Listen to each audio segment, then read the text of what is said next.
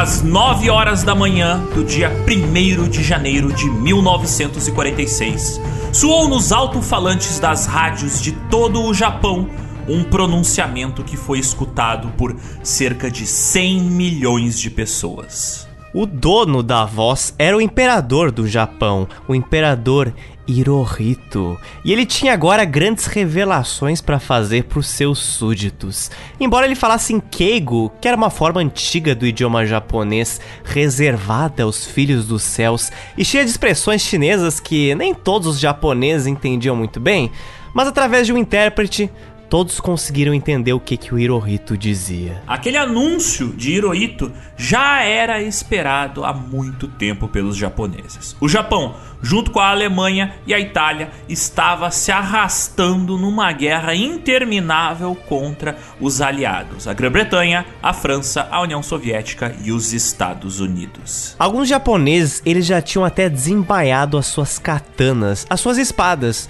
porque caso o imperador Hirohito anunciasse a derrota pública do Japão, era esperado nada menos do que a morte honrada de 100 milhões de súditos do imperador. Todos os cidadãos japoneses, eles pretendiam cometer o Senpuku, que é o ritual de suicídio de acordo com o código samurai o Bushido. Hirohito era considerado pelos japoneses um descendente de Amaterasu Omikami, a deusa do sol. Ou seja, ele era praticamente um deus na forma de humano. Hirohito, ele seguia uma linhagem da monarquia japonesa que remontava predecessores dele desde o século 13. Entretanto, o anúncio que o imperador leu, ele surpreendeu a todo mundo. De poucas linhas, o Hirohito leu uma imposição feita pelos vencedores da guerra, os aliados, que dizia brevemente o seguinte: Os laços que nos unem a vós, nossos súditos, não são resultado da mitologia ou de lendas. Não se baseiam jamais no falso conceito de que o imperador é Deus ou qualquer outra divindade viva. Petrificados, milhões de cidadãos japoneses subitamente tomaram consciência de uma verdade inconveniente que ninguém jamais imaginara ouvir. Diferente do que lhes foi ensinado a vida inteira nas escolas, nos jornais, nos templos shintoístas, no exército, o Hirohito ele estava admitindo que era apenas um ser humano normal como todos eles. Ele era filho de dois seres humanos, o imperador Taisho e a imperatriz Sadako, e não era de forma alguma um descendente de Amaterasu ou Mikami, a deusa do sol. O novo shogun, o novo chefe supremo de todos os japoneses, agora era um estrangeiro. Era o general estadunidense o Douglas MacArthur, a quem os japoneses eram obrigados a se dirigir respeitosamente como Maka-san, ou Sr. Mak. O Hirohito continuou a ler o pronunciamento dele. Apesar de todos terem feito o melhor possível, a situação de guerra se desenvolveu de modo não necessariamente vantajoso para o Japão. Além disso, o inimigo começou a empregar uma nova e mais terrível bomba, cujo poder de destruição é incalculável, tirando a vida de muitos inocentes. Se continuássemos a lutar, isso não apenas resultaria no colapso final e na obliteração da nação japonesa, mas também levaria à extinção total da civilização humana. Dada essa situação, como poderíamos salvar nossos milhões de súditos ao nos explicar diante dos espíritos santificados de nossos antepassados? Essa é a razão por que nós ordenamos a aceitação das exigências da Declaração conjunta das potências. Cultivem os caminhos da retidão, alimentem a nobreza de espírito e trabalhem resolutamente para que possamos alcançar a glória inata do Estado Imperial e mantermos-nos a passo com o progresso mundial. Hirohito. Então, Vintes, essa declaração ela vai se tornar a catalisadora de tudo o que vai acontecer nesse episódio do GeoPizza. Porque no Brasil eram 9 horas da noite quando a voz do imperador Hirohito foi retransmitida pela Rádio Record, na cidade de Tupã, no bairro Coim, a 550 quilômetros da capital do estado de São Paulo. Koin era uma das centenas de colônias de japoneses que, desde o começo do século XX, tinham se instalado aqui no Brasil. A fala do trono foi traduzida para o português quase simultaneamente. E ao final do pronunciamento, a colônia japonesa de Koen estava bem diferente. Naturalmente, ouvinte, você deve pensar que aqueles japoneses ficaram abalados, bastante chocados que eles estavam escutando, né, que o Japão havia perdido a guerra. Então, no Japão, certamente os japoneses, né, cercados de destroços, perceberam que, opa, de fato, perdemos a guerra. Mas aqui no Brasil, distante da realidade japonesa e escutando apenas as notícias pelo rádio e pelos jornais, a reação dos imigrantes japoneses foi um pouco diferente. Em Koin, eles estenderam suas bandeiras do Japão para fora de suas janelas e se aglomeraram na rua, cantando e dançando. Naquele momento, eles comemoravam o ano novo que se iniciava. Não o ano novo dos brasileiros, mas o Oshogatsu, o começo do 21º ano da era Showa, do reinado do imperador Hirohito. E para aqueles japoneses de Koin, o Japão não tinha perdido a guerra porque em nenhum momento do pronunciamento do imperador ele mencionou a palavra rendição.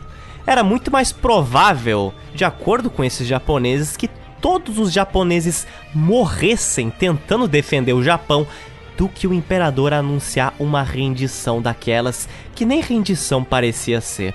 Portanto, não fazia sentido falar que o Japão teria perdido a guerra. Para eles aquilo era fake news. Ainda no Brasil, exatamente do outro lado da Terra, era muito mais fácil para esses japoneses associarem o pronunciamento de Hirohito a uma simples propaganda inventada pelos aliados, do que eles acreditarem que aquilo era verdade. Para eles aquilo lá era fake news dos americanos e dos brasileiros. No fim da Segunda Guerra, no Brasil, o contato que os japoneses tinham com o Japão quando se tratavam de informações, eles confiavam muito mais naquilo que vinha através de organizações japonesas. E uma das organizações japonesas mais influentes de São Paulo era Shindo Remei. E para Shindo, estava muito claro, o Japão ele não tinha perdido nenhuma guerra e a Shindo não ia aceitar que nenhum japonês derrotista no Brasil ousasse mencionar que o Japão teria perdido a guerra. Durante 13 meses, a Shindo Remei executou 23 pessoas e feriu outras 147. Ao todo, a polícia paulista deteve, identificou e fichou 31.380 imigrantes japoneses suspeitos de ligações com a Shindo Remei. Embora 1.423 deles tenham sido acusados oficialmente pelo Ministério Público, a justiça só aceitou a denúncia contra 381 deles. E essa é a história de uma seita japonesa ao nível de máfia, com chefes, com informantes, com executores, com financiadores que iriam pela katana ou pelo revólver limpar a garganta de muitos japoneses derrotistas por todo o estado de São Paulo, seja no litoral, seja na capital paulista ou no interior. Em nome do imperador, a Shindo Remei iria até o fim para defender o seu país a terra do sol nascente. Então, Zotes, carrega seu revólver, amarra na cintura essa belíssima bandeira do sol nascente, e... que eu com minha katana irei lhe acompanhar para encontrar infiéis do imperador e resolver esse problema. Embarca no DeLorean, queridos ouvintes, que nós vamos descobrir uma história muito curiosa sobre organizações secretas japonesas aqui no Brasil. Verdadeiros samurais vingadores molhando em sangue a terra tupiniquim. Bora lá!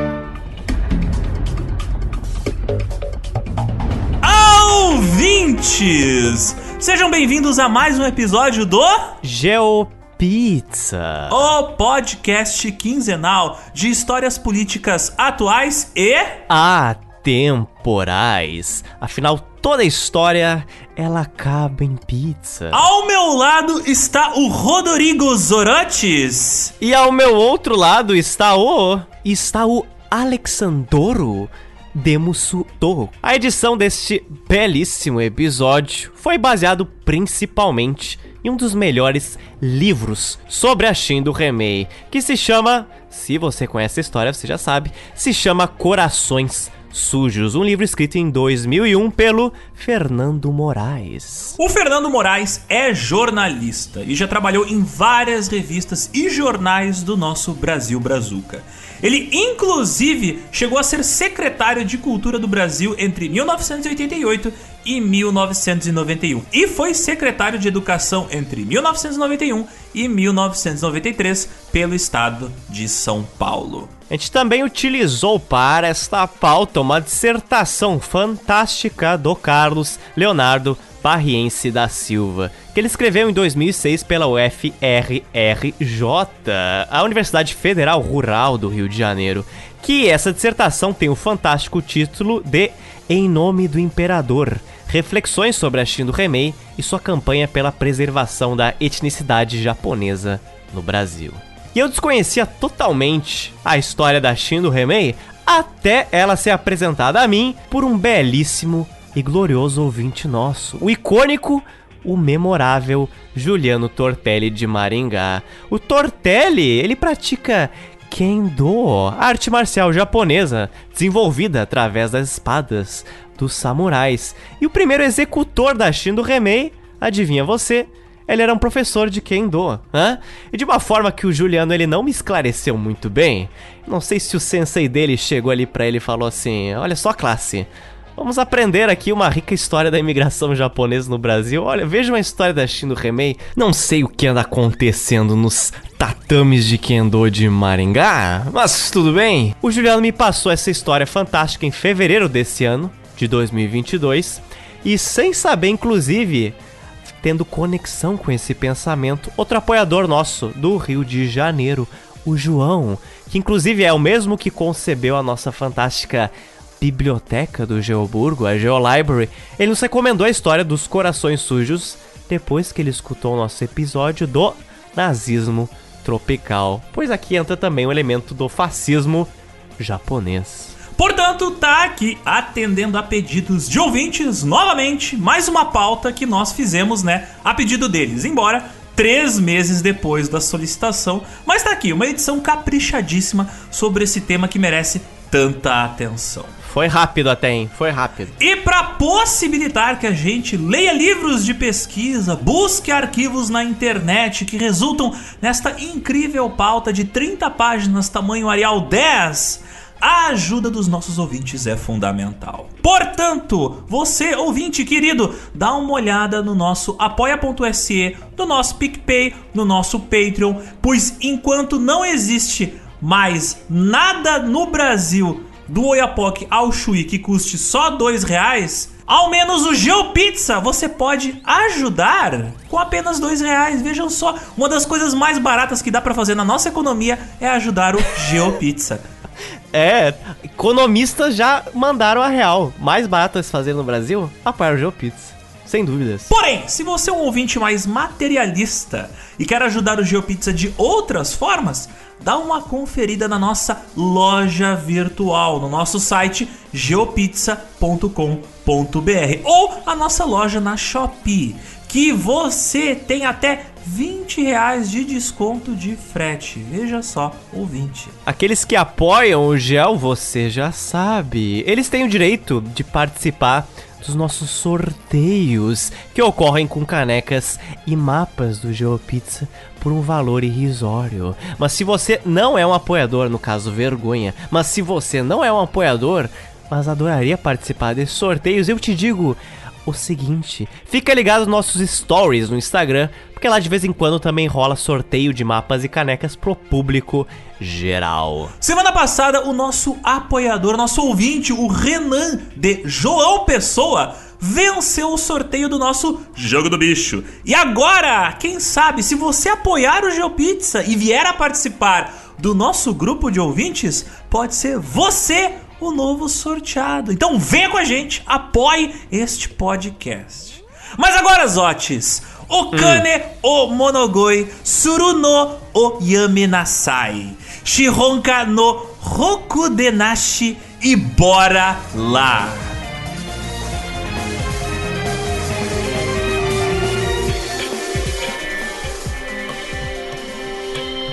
Logo depois do pronunciamento do Hirohito, colono japonês que se chamava Shigeo Koketsu, ele estava lá comemorando o Ano Novo Japonês, o Oshogatsu, junto com seus amigos, na sua casa de madeira, ali coberta por folhas de zinco, em Coim, em Tupã, interior de São Paulo. Entretanto, no meio dessa reuniãozinha agradável, o vizinho da casa do lado do Shingeo, um brasileiro, ele abriu a janela e ele gritou pro Koketsu.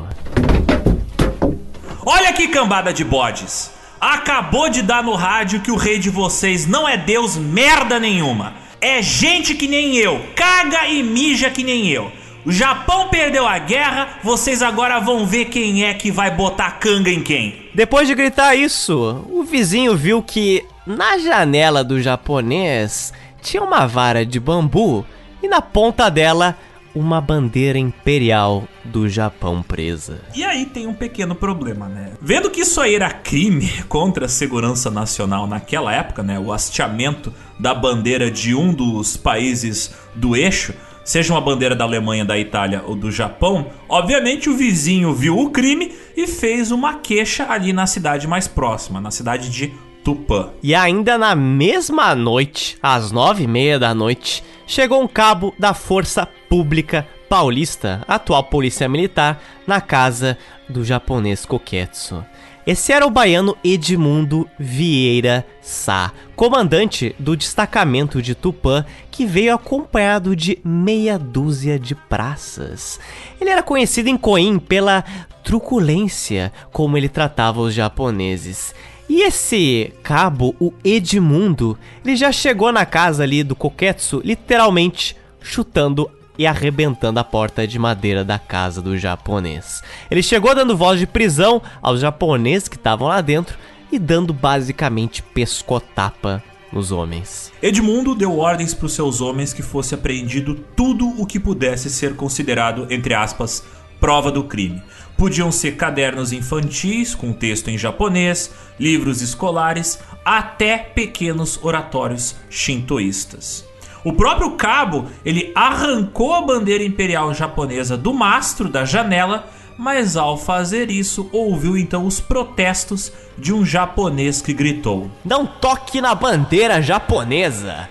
A Rinomaru é sagrada, ela não pode ser desonrada. O cabo Edmundo, com seus 1,8 metros de altura, olhou de onde vinha a voz e era do próprio dono da casa que tinha dito isso, o Koketsu, que era um cara com uma altura de um metro e meio. O cabo Edmundo viu isso aí, ele riu e ele tirou da cintura o seu cacetete de madeira e deu nos ombros do Koketsu e falou: A bandeira é sagrada, é? Pois olha aqui o que eu faço com a sua bandeira, seu bode fedorento. Limpo merda de vaca da minha bota. E foi isso mesmo que o cabo Edmundo fez. Ele pegou a bandeira do Japão e esfregou nos coturnos imundos cheios de lama dele, enquanto ele dava ordens para os seus subordinados. Peguem os mais enfesadinhos e botem no caminhão. Vamos levá-los pro xadrez.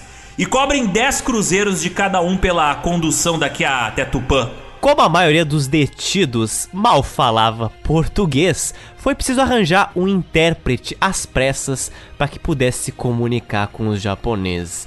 E o tradutor escolhido era um japonês, obviamente, que se chamava Jorge Okazaki. É gravem este nome. Esse nome vai ser bastante importante no futuro da pauta. O policial que estava ali encarregado de interrogar aqueles japoneses apreendidos chegou ali pro tradutor e perguntou pro Okazaki o seguinte: Doutor, pergunta para eles quem ganhou a guerra. Se foi o Brasil ou o Japão. O Okazaki perguntou quem ganhou a guerra e aí veio uma resposta de ninguém menos que o próprio Koketsu, o dono da casa, que foi a seguinte: O Japão ganhou a guerra. No bairro Koin, todo mundo sabe disso. Se o Japão tivesse perdido a guerra, todos os japoneses estariam mortos. O Japão nunca perdeu uma guerra, então ele ganhou essa também. O interrogatório dos japoneses quando chegaram na delegacia, ele terminou apenas às duas e meia da manhã. Os policiais, eles estavam crentes que aqueles seis japoneses eram apenas um bando de doidos, mas aquela frase não saiu da cabeça deles. Quem ganhou a guerra foi o Japão.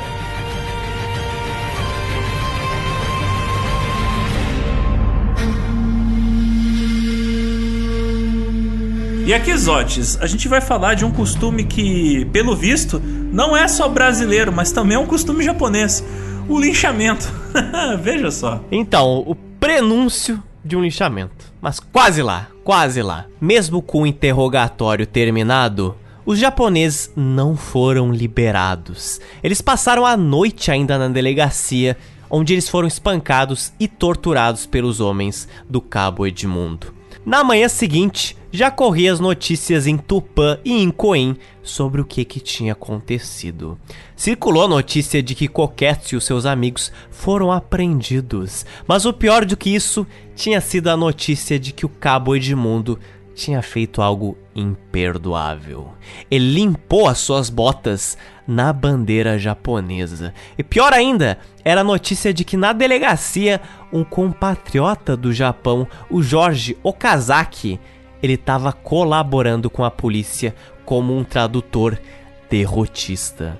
Algo totalmente inaceitável. A pequena cidade de Tupã ficou em estado de tensão naquele dia 2 de janeiro. Entretanto, nada mais aconteceu, por enquanto.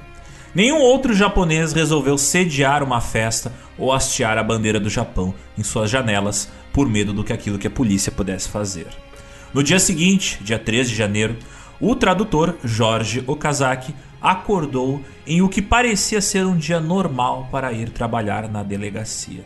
Entretanto, logo quando ele colocou os pés para fora na rua, ele viu que a sua casa estava toda pichada com enormes caracteres japoneses que, traduzindo para o português, diziam o seguinte: traidor da pátria. Okazaki também viu que tinha um papel que foi colocado sob a sua porta, que era mais emblemático ainda. Dizia apenas: lave sua garganta.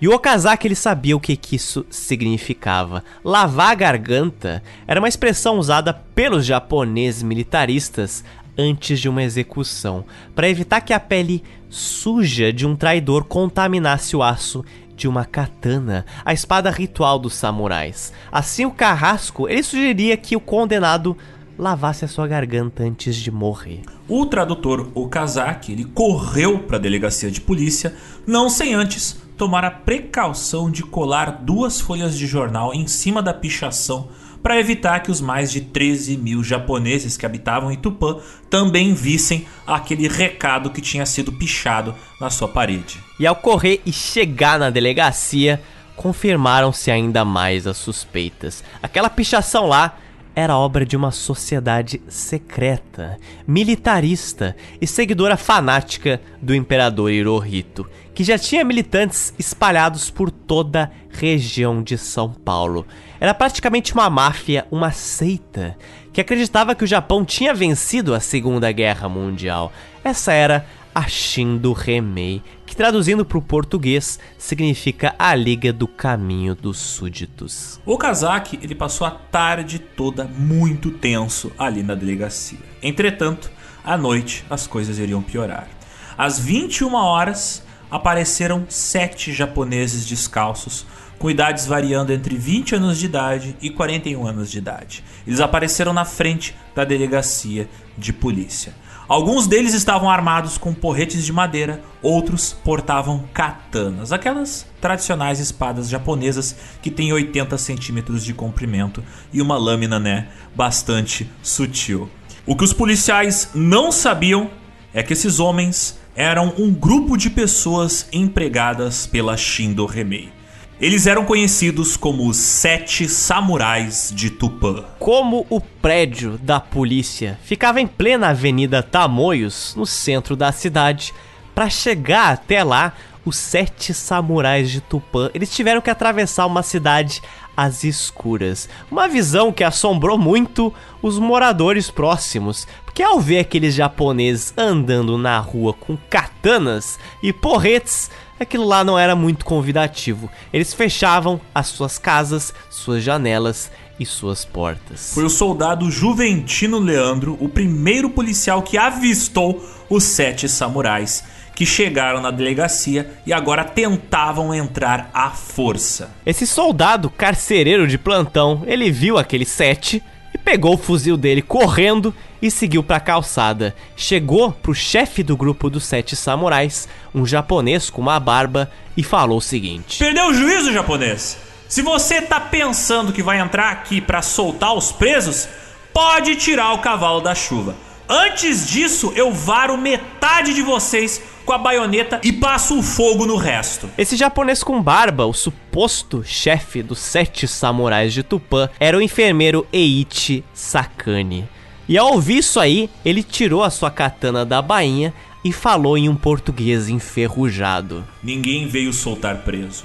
Nós viemos matar o cabo Edmundo, que desrespeitou a bandeira japonesa.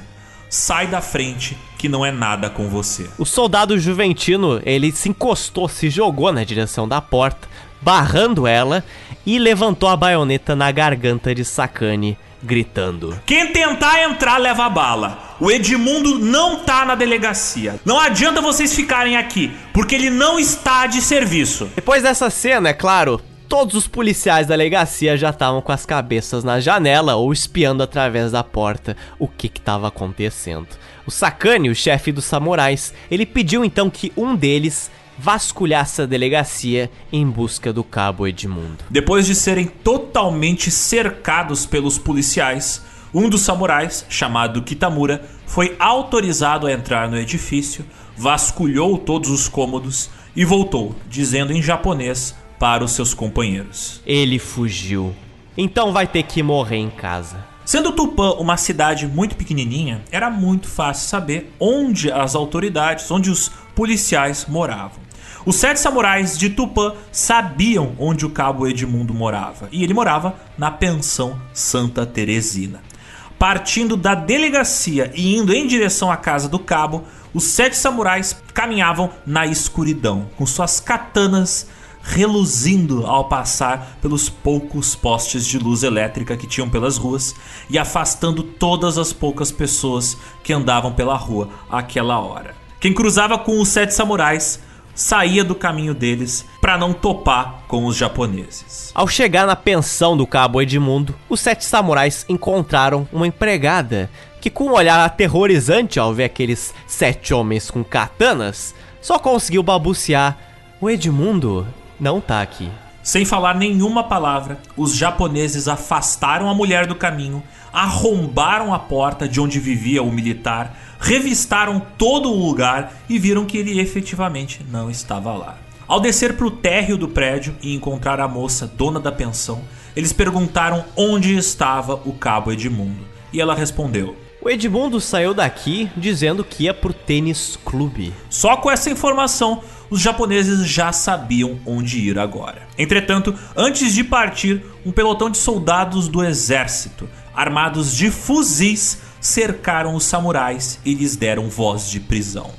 O chefe Eiichi Sakane explicou que eles não tinham nada contra o exército ou contra os brasileiros. Ele teria dito o seguinte: Só viemos aqui para matar o cabo Edmundo, que limpou as botas com a bandeira japonesa. Só isso, né? Só viemos matar um, não viemos matar todos. Suave, suave, suave.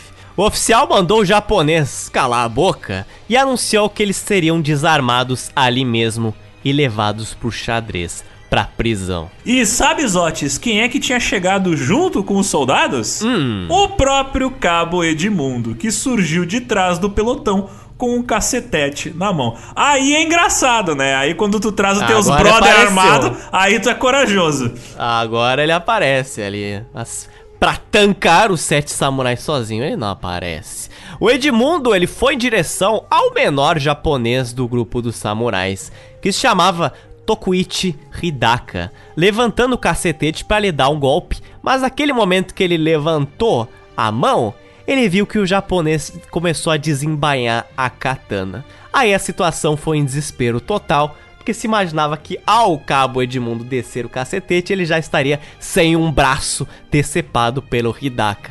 Quase todos os soldados pularam em cima do Hidaka e tentaram segurar ele. Cinco soldados voaram em cima do samurai Hidaka e desarmaram ele. Todos os outros seis samurais também foram imobilizados e desarmados pelos soldados do exército. Os japoneses acabaram tendo suas mãos amarradas às costas e foram escoltados de novo até a delegacia da qual eles recém tinham saído. Entretanto, todos os samurais estavam com as cabeças levantadas, com ar vitorioso. Na delegacia, quando o delegado decidiu despir eles para ver se alguém trazia armas ocultas sob a roupa, uma nova surpresa aguardava todos os policiais da delegacia. Cada um dos japoneses trazia amarrado ao peito, entre a roupa e a pele, uma bandeira japonesa de seda. Mas saibam, ouvintes, que nesse momento da nossa linha do tempo, década de 40, a bandeira do Japão era praticamente a mesma de hoje em dia, aquele círculo vermelho com um fundo branco. É, foi assim durante boa parte do século XX. Aí você me pergunta, mas Zortes, eu tenho quase certeza absoluta que não. A bandeira do Japão não era aquele sol vermelho com raios partindo também desse círculo vermelho, raios vermelhos no fundo branco? Então, essa bandeira é a bandeira da Marinha e do Exército. Não é a bandeira nacional do Japão. Nunca foi. E esses samurais levavam junto ao peito exatamente a bandeira do Exército e da Marinha. Essa bandeira com os raios de sol, não a bandeira nacional do Japão. Aliás, essa história de utilizar a bandeira militar japonesa amarrada ao corpo não é um costume apenas dos japoneses que moravam aqui no Brasil, mas isso é algo que acontecia em batalha. Por exemplo, quando aconteciam os ataques kamikaze de soldados japoneses atacando soldados americanos nas ilhas do Pacífico durante a Segunda Guerra Mundial, eles vinham com a bandeira japonesa ou com a bandeira da militar amarrada debaixo da roupa. Por quê? Existia toda uma tradição envolvendo a bandeira. Por exemplo, digamos que os Otis, garoto jovem, bonito, 24 anos de idade, lá em 1941, é chamado pelo exército japonês para lutar nas ilhas do Pacífico. Toda a vizinhança, os amigos, os primos, os familiares, eles vão fazer uma vaquinha, comprar uma bandeira bonita vão todos assinar essa bandeira, colocar mensagens de bah, que legal, tomara que dê tudo certo, tomara que o Japão vença. Pô, toda sorte para ti, tudo de bom para ti. É quase como se fosse uma carta da família com todas as mensagens de bem da família e dos amigos, e tu vai levar junto contigo, porque a bandeira não só representa a nação, o país, a ideologia japonesa, mas também a cultura e também a toda aquela parte familiar, porque existia essa tradição da bandeira ser um item que tu tinha, entendeu? Era uma coisa ideológica, mas também envolvia uma questão familiar a bandeira. Pelo menos com os soldados japoneses que estavam no front. Tanto é que até hoje acontece casos onde soldados americanos que trouxeram uh, de souvenir da guerra bandeiras de soldados japoneses que eles mataram as famílias hoje estão encontrando no porão essas bandeiras e estão devolvendo para as famílias japonesas, porque hoje se entende a importância que essas bandeiras assinadas por todos os familiares tinham. E às vezes essas bandeiras encontradas pelos americanos são a única prova de morte dos soldados cujos cadáveres jamais vão ser encontrados nas ilhas do Pacífico. Então, tem um significado militar, mas também tem um significado familiar, tem um significado de carinho envolvido nessa questão da bandeira. É um símbolo bastante complexo. Não é que nem o brasileiro que veste camisa da seleção para fazer esse discurso de ódio. É um pouco mais complexo que isso. Mas voltando à delegacia e aos sete samurais, os samurais foram colocados nas celas e foram chamados um a um para depor. E lá eles se deram com a presença de quem? Novamente, do tradutor Jorge Okazaki. De novo, ele colaborando como delegado e como tradutor. Ao serem interrogados, nenhum dos samurais falou nada.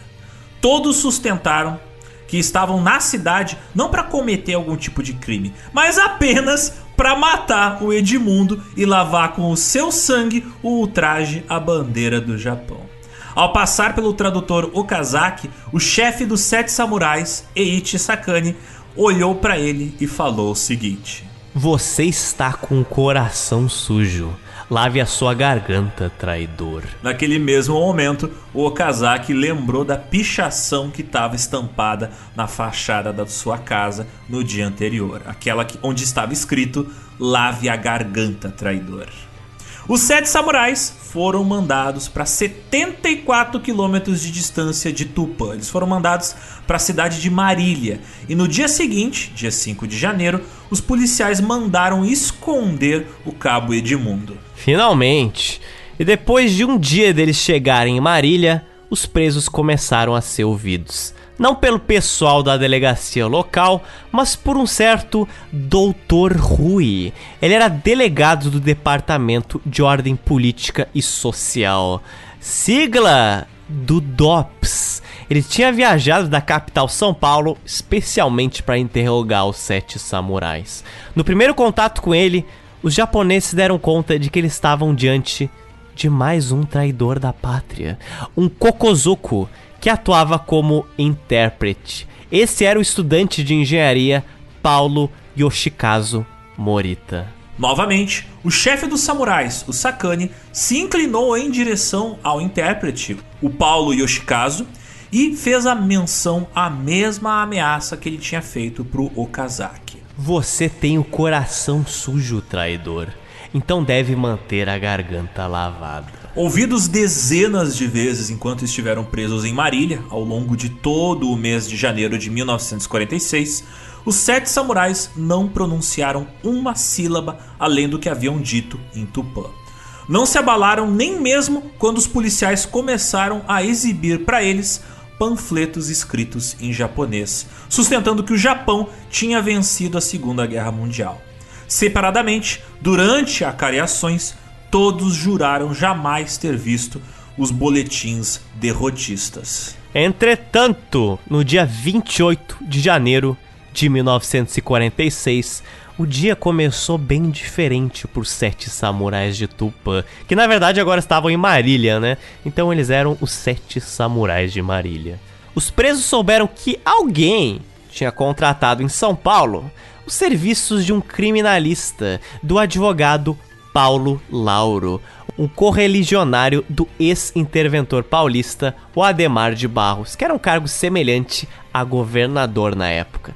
E meses atrás, ele tinha ajudado na criação do Partido Social Progressista. É isso mesmo, é um caos com tantas conexões assim. Acompanhado de um advogado vindo da cidade de Tupã, chamado Quirino Travassos, o advogado negro Paulo Lauro chegou a Marília para soltar os samurais.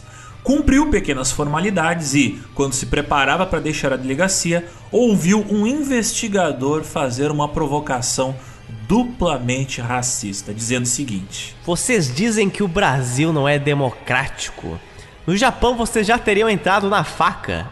Aqui vocês, amarelos, são hóspedes de um país de brancos, tentaram matar o mulato e agora estão sendo defendidos por um preto. Depois, ainda dizem que são discriminados. Quando eles chegaram em Tupã, os sete samurais eles foram recebidos pela colônia como grandes heróis. Um dos fotógrafos mais renomados de Tupã, ele transformou o salão de festas de um restaurante em um ateliê fotográfico. E antes de levar os sete samurais de encontro para a multidão, ele colocou eles lá dentro para fazer aquele registro histórico através da foto. Do outro lado da rua, na sua loja barra estúdio fotográfico, ele juntou o grupo, ainda com as suas roupas que vestiam, aquelas mesmas que eles tinham usado na caminhada pela cidade no dia da prisão, e sugeriu uma pose e fez a foto cuja cópia passaria a ser vendida na colônia como um símbolo do orgulho de ser japonês. Lá, eles entraram em um galpão onde estavam vários moradores japoneses que gritaram Banzai Nippon, que traduzindo para o português significa Viva o Japão. Curiosamente, entre as centenas de convidados, não havia uma só mulher. E embora ainda estivesse em vigor uma lei do período da guerra que proibia reuniões públicas de, entre aspas, súditos do eixo, ou seja, imigrantes alemães, italianos e japoneses, nenhuma autoridade se atreveu a perturbar a festa, que se estendeu até as 4 horas da manhã. Na manhã seguinte, ao sair de casa, o tradutor Jorge Okazaki ele percebeu que não adiantara nada mandar pintar a fachada para esconder a pichação que tinha sido feita dias atrás. Porque, de novo, estava lá a ameaça. Dessa vez em caracteres japoneses ainda maiores. Traidor da pátria. Com a certeza de que tinha acabado de ser condenado à morte, o Okazaki foi a primeira pessoa a perceber que, quatro meses após a assinatura do acordo de paz entre o Japão e os aliados, uma outra guerra estava começando. Mas dessa vez no Brasil. E era uma guerra de japoneses contra japoneses.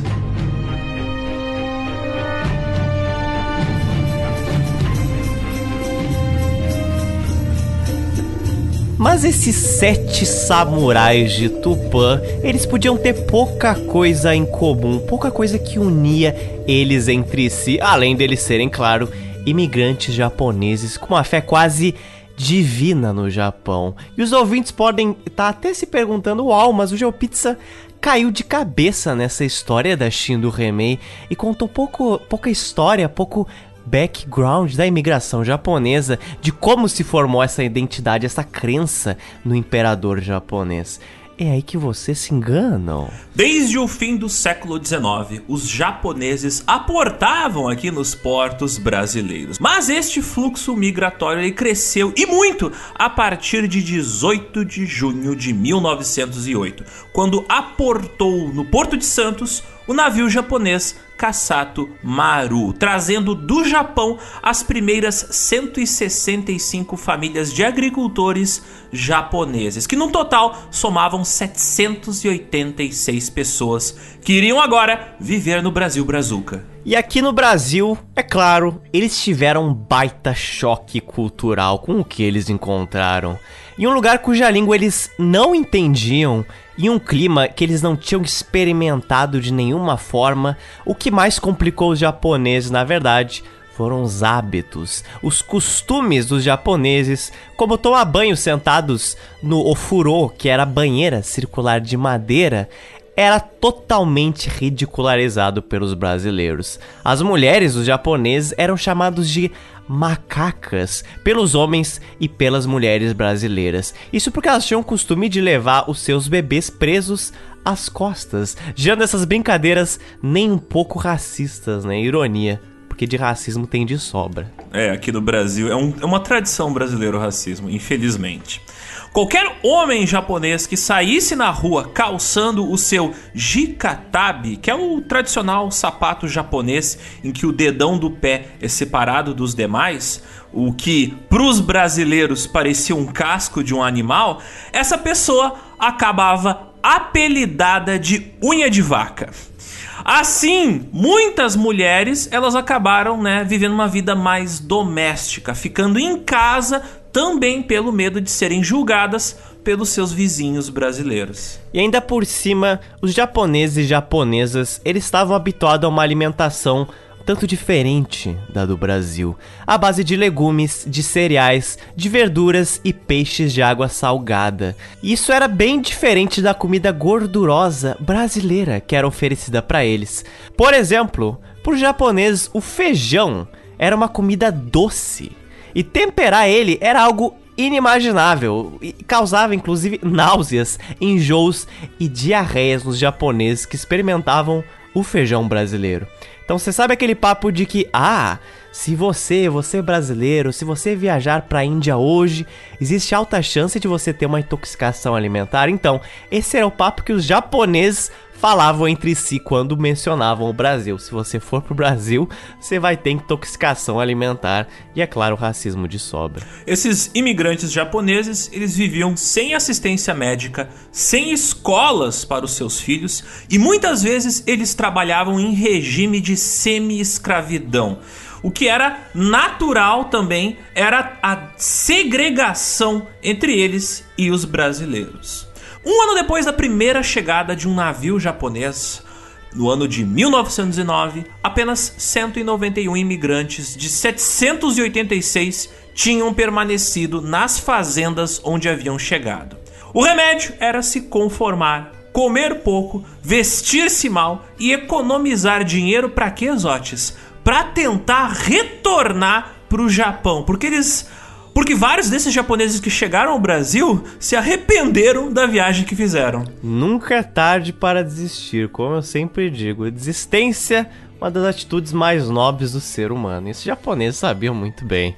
Mas apesar desse susto, alguns poucos, eles seguiam confiantes, permaneciam no Brasil e eles iam principalmente para o oeste paulista, cujas matas eles derrubavam para dar lugar aos cafezais. Porém, com a eclosão da Primeira Guerra Mundial em 1914, o fluxo migratório de japoneses para o Brasil ele explodiu.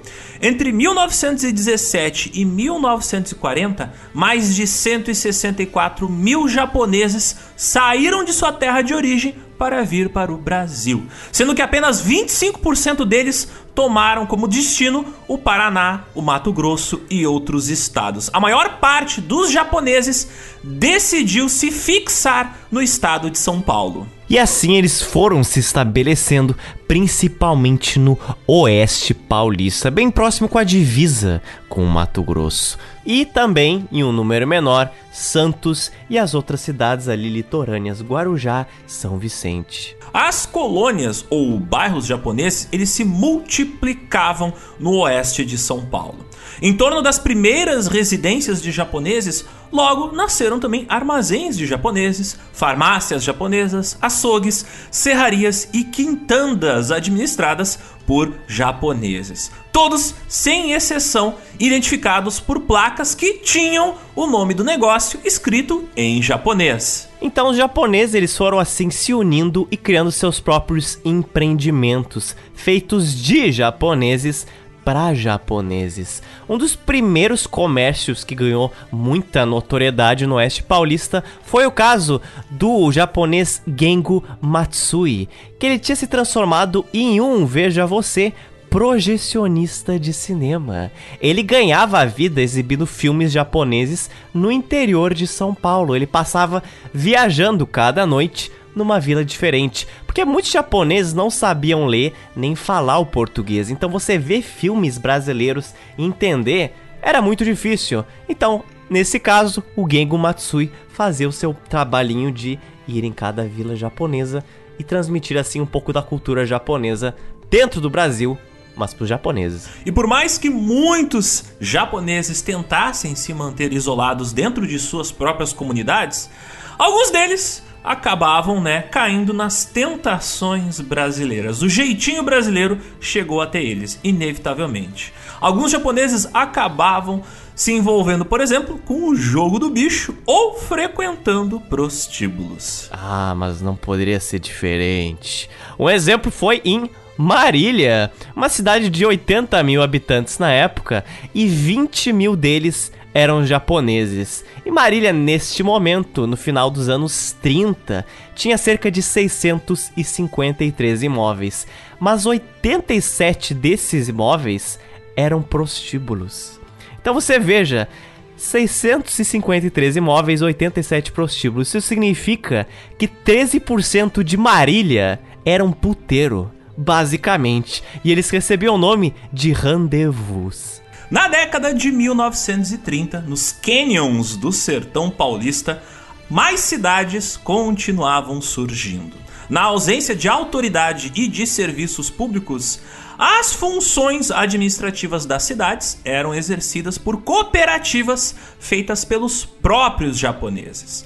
A instalação de telefone, a abertura de estradas e às vezes até o papel de colocar uma polícia e da prefeitura ficavam a cargo de entidades privadas ligadas aos imigrantes japoneses, sem que isso jamais gerasse problema dos japoneses com o governo brasileiro.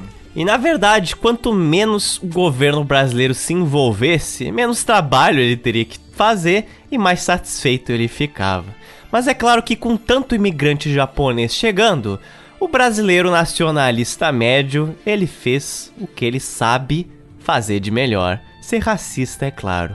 Em nome de uma teoria do melhoramento do tipo racial, bem comum no início do século XX, na própria Constituinte do Brasil de 1934, vários políticos discursaram contra o aparente perigo amarelo que se instalava no país. Como exemplo, o deputado federal mineiro Fidelis Reis, ele se orgulhava de ser o autor do que seria considerado o primeiro projeto de lei anti-japonês. Fidelis é um nome que você não deve dar aos seus filhos. Ele tem é... precedentes bastante negativos. Mas então, muitos anos antes do começo da Segunda Guerra Mundial, ou seja, muitos anos antes do Japão ser oficialmente inimigo dos aliados, os eugenistas brasileiros, com o indisfarçado apoio da conservadora Igreja Católica de Dom Sebastião Leme, na época cardeal arcebispo do Rio de Janeiro,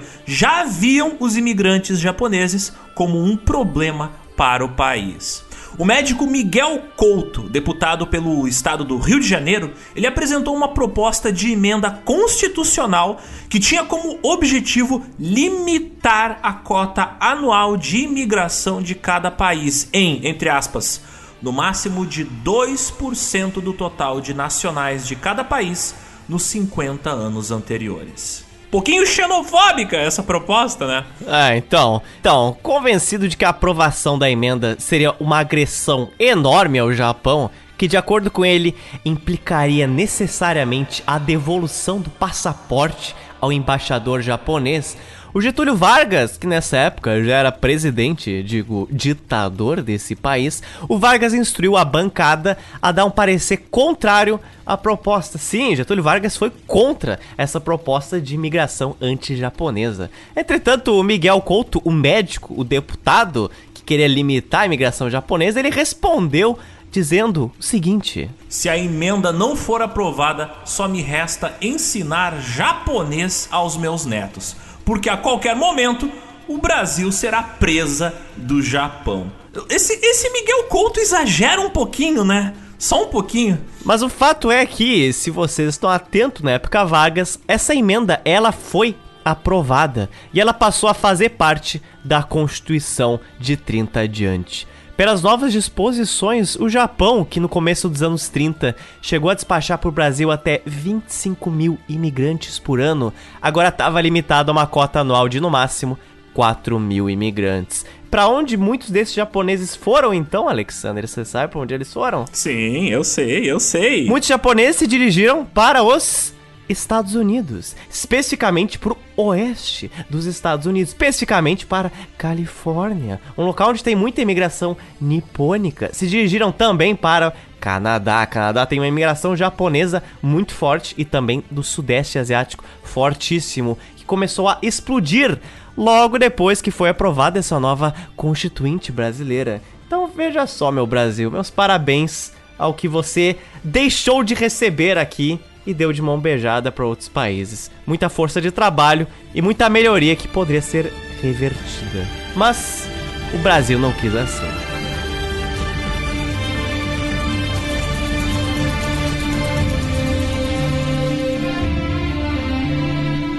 Então, você veja só, ouvinte, mesmo antes da Segunda Guerra Mundial, nós já temos aqui no Brasil um profundo racismo anti-japonês. O que será que ocorreu quando o Brasil então resolveu entrar na Segunda Guerra Mundial e oficialmente declarar guerra aos países do eixo e, por consequência, declarar guerra ao Japão? Óbvio que as coisas só pioraram para os imigrantes japoneses que moravam aqui no Brasil. No dia 29 de janeiro de 1938, a Superintendência de Segurança Política e Social de São Paulo publicou a portaria de que iria regulamentar a atividade dos estrangeiros naturais dos países do eixo.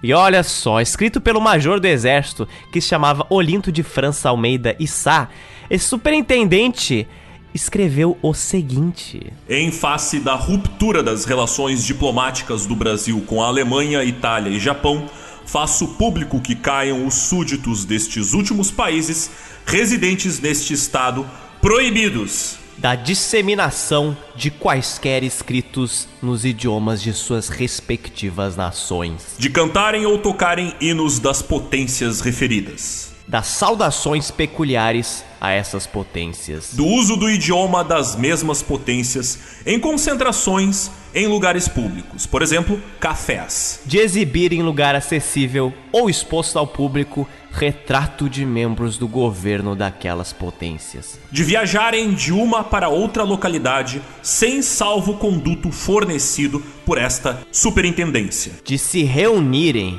ainda que em casas particulares, a título de comemoração de caráter privado. De discutirem ou trocarem ideias em lugar público sobre a situação internacional. De usarem armas mesmo que hajam anteriormente obtido alvará competente, bem como negociarem com armas, munições ou materiais explosivos ou que possam ser utilizados na fabricação de explosivos. De mudarem de residência sem comunicação prévia a esta superintendência. De se utilizarem de aviões que lhes pertençam. De viajarem por via aérea sem licença especial concedida por esta superintendência.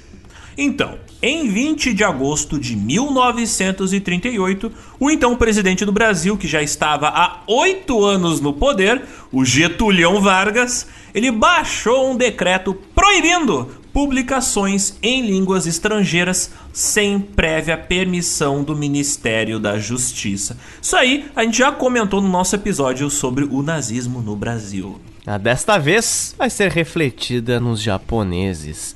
E na época circulava em São Paulo cerca de duas dezenas de publicações regulares em língua japonesa. Somadas, essas tiragens passavam dos 50 mil exemplares e elas eram a única fonte de informação dos cerca de 200 mil japoneses que moravam em São Paulo. Então pensa o seguinte: em uma pesquisa feita no próprio ano de 1938, cerca de 87% dos japoneses de São Paulo assumiram que eles liam jornais de língua japonesa no Brasil. Imagina que de uma hora para outra tá proibido publicar One Piece, Hentai ou Dragon Ball aqui no Brasil. Imagina isso, Zotes. Que crime! Então, o Getúlio ele tinha acabado de decretar a morte lenta da imprensa japonesa no Brasil, que era um veículo muito importante de comunicação para as comunidades japonesas. Lembrando, vários dos imigrantes japoneses, eles não falavam português ou não falavam muito bem português, então era muito mais fácil falar japonês, se comunicar, ler em japonês. Alguns desses veículos de comunicação ainda tentaram sobreviver, mas era humanamente impossível submeter-se todos os dias, no caso dos jornais diários, a sonolenta burocracia do governo brasileiro para obter a permissão exigida para a circulação desses jornais e outras publicações. Alguns desses jornais eles começaram a ser impressos em português, mas eles viram que isso não era nada simples. Logo em seguida, eles fecharam as portas ou também descobriram que não tinha quem lesse eles em português. O que fazia eles serem especiais para a comunidade nipônica era ser em japonês.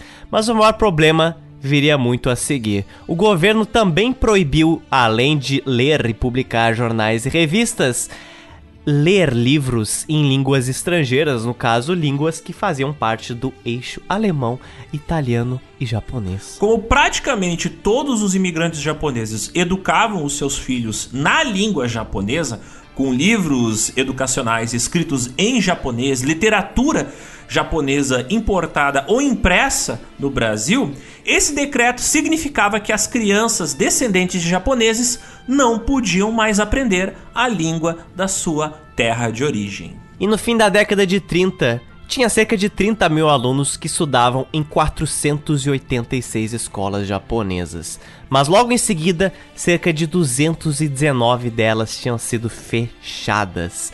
Para piorar a situação, na maior parte desses lugares não tinham escolas nacionais por perto. Então, o que acontece é que o governo fecha as escolas japonesas que os seus filhos poderiam ir e ele nem te dá a opção de ir em outras porque não existe outra escola na sua cidade, entende? Não é, ah, vá para outra escola, não tem outra escola naquela colônia, naquela vila que é isolada das outras. Cara, que situação desgraçada. Tipo, não tem escola, aí tu vai lá e faz a escola, aí o governo fala: não, não pode ter escola. Aí, tipo, cara, como é que eu faço pra educar as crianças? Não educa, Porra! esse é o Brasil. Não, ninguém vai estudar aqui. É, Bem-vindo ao Brasil, é proibido estudar. É proibido ter conhecimento. No município de Penápolis, em São Paulo, os japoneses estavam penando, né?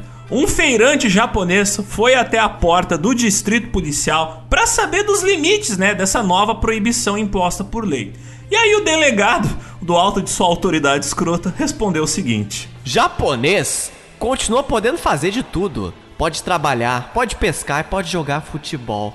Ele só não pode falar japonês. E quem não souber falar português, não pode falar nada. E o racismo antinipônico ia mais além um texto anônimo produzido pela seção de investigação da Delegacia Especial de Segurança Política e Social, o DESPS, informava que os compatriotas de Chiang Kai-shek são gente tradicionalmente amiga do Brasil, ao passo que os súditos de Hirohito não são. Só para os ouvintes entenderem, Chiang Kai-shek era o presidente do que na época era a República da China durante o período onde a China estava lutando contra os japoneses do lado dos aliados. Já no caso, Hirohito, né, era o imperador japonês. Então, isso aí era um esclarecimento para dizer, ó, chinês é do bem, japonês é do mal.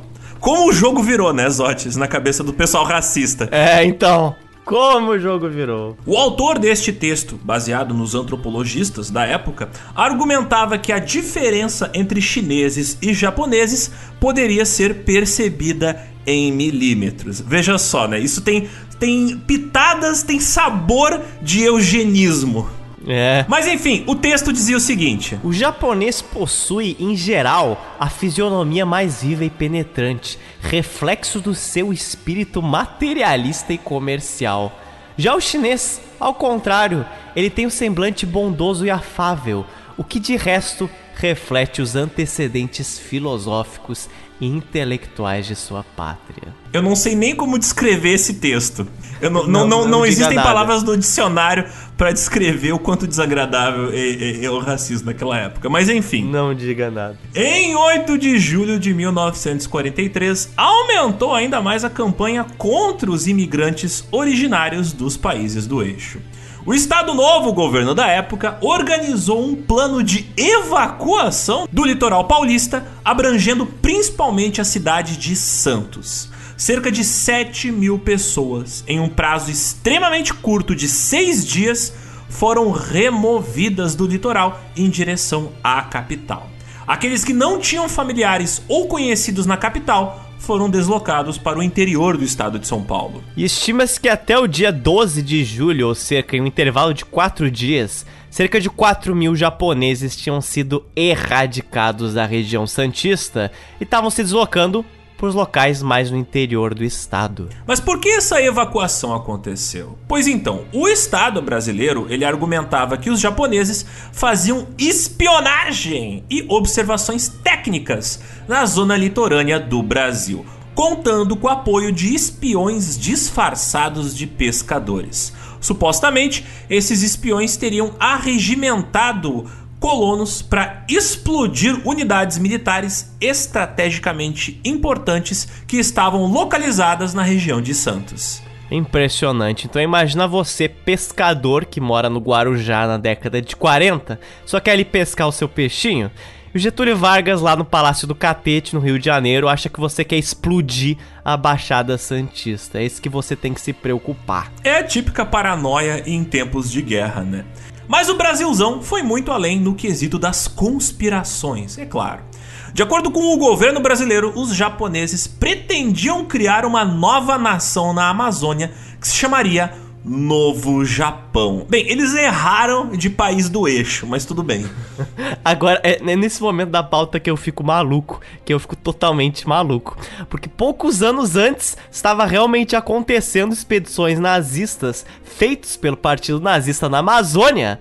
Né? Como a gente comentou a expedição do Jari na nossa edição 77, que teve avião com suástica, que teve bandeira com suástica na Amazônia, mas tá de boa. O quem quer construir uma colônia do eixo são os japoneses, não os alemães. É impressionante o malabarismo brasileiro. Mas é que tá, entra a questão do racismo, né? Para os brasileiros, branco, ah, né, tá de boas. Agora, uma etnia diferente, aí tu tem que desconfiar, né? Era lógica da Ai, época. não rola. O que, que eu vou fazer?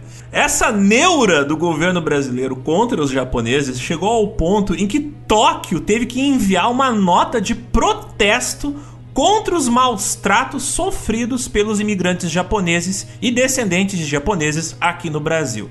Mas isso não mudou em nada a forma como os brasileiros tratavam os japoneses. As batidas policiais para fechar escolas japonesas em São Paulo eram sempre caóticas. Como exemplo, algo curioso assim aconteceu na cidade de Pompeia, no interior de São Paulo. E sim, existe uma cidade chamada Pompeia em São Paulo, não é apenas o bairro em São Paulo.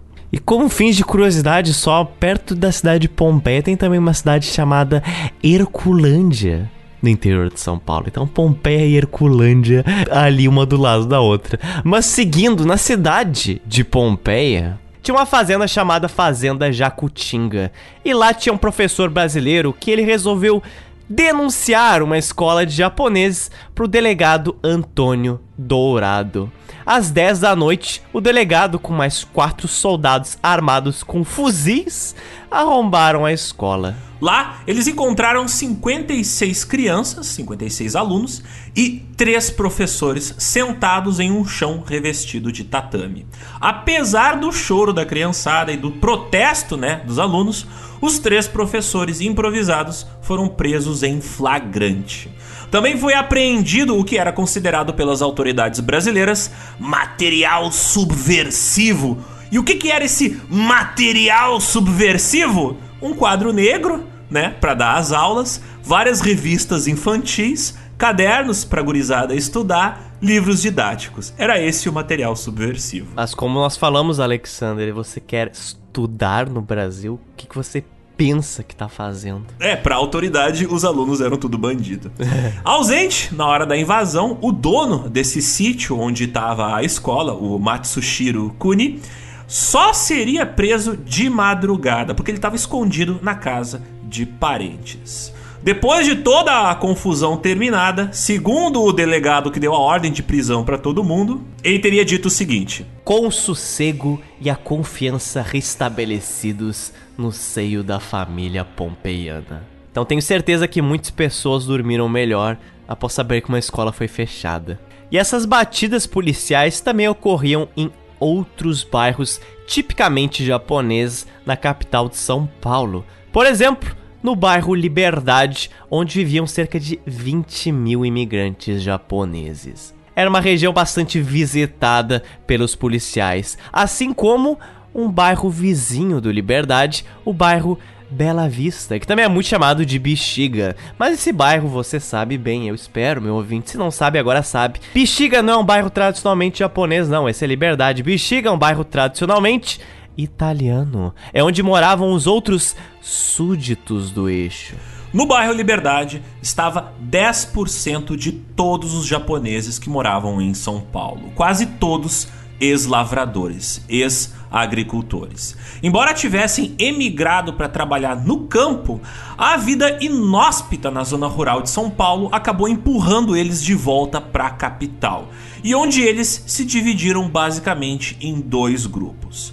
Muitos preferiram continuar na agricultura e se espalharam pelas cidades em torno da capital. Os outros viraram feirantes, tintureiros, fotógrafos e pequenos comerciantes para suprir essas comunidades japonesas. Então, na década de 40, né, você não ia lá na Liberdade comprar mangá de Jojo, você não ia comer gyoza, você não ia tirar foto lá daqueles postes e arcos vermelhos na rua ou sentar naqueles palanques e decks de madeira.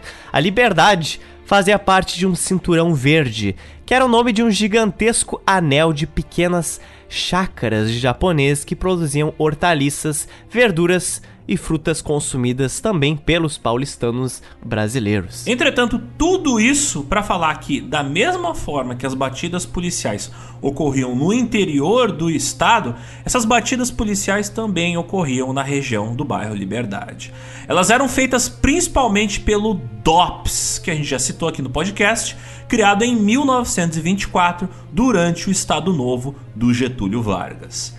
Eles davam um aviso aos moradores determinando que, entre aspas, por razões de segurança nacional, fecha aspas, todos os súditos do eixo residentes nas duas ruas deveriam evacuar os imóveis em 12 horas. E a pergunta que todos os japoneses faziam era: mas se mudar para onde? E os policiais respondiam quase sempre da mesma forma: Isso não é problema nosso. E o máximo que a polícia se sentia obrigada a fazer era transportar as mobílias dos que se mudariam para outros bairros da capital, em caminhões que já estavam estacionados nas ruas da Liberdade. Quem fosse para o interior teria ainda que pagar toda essa mudança do próprio bolso. Essas remoções forçadas, elas também ocorreram no bairro do Bexiga, mas nesse caso com os italianos, e frequentemente em uma brutalidade muito menor do que aquela que era aplicada em cima dos japoneses.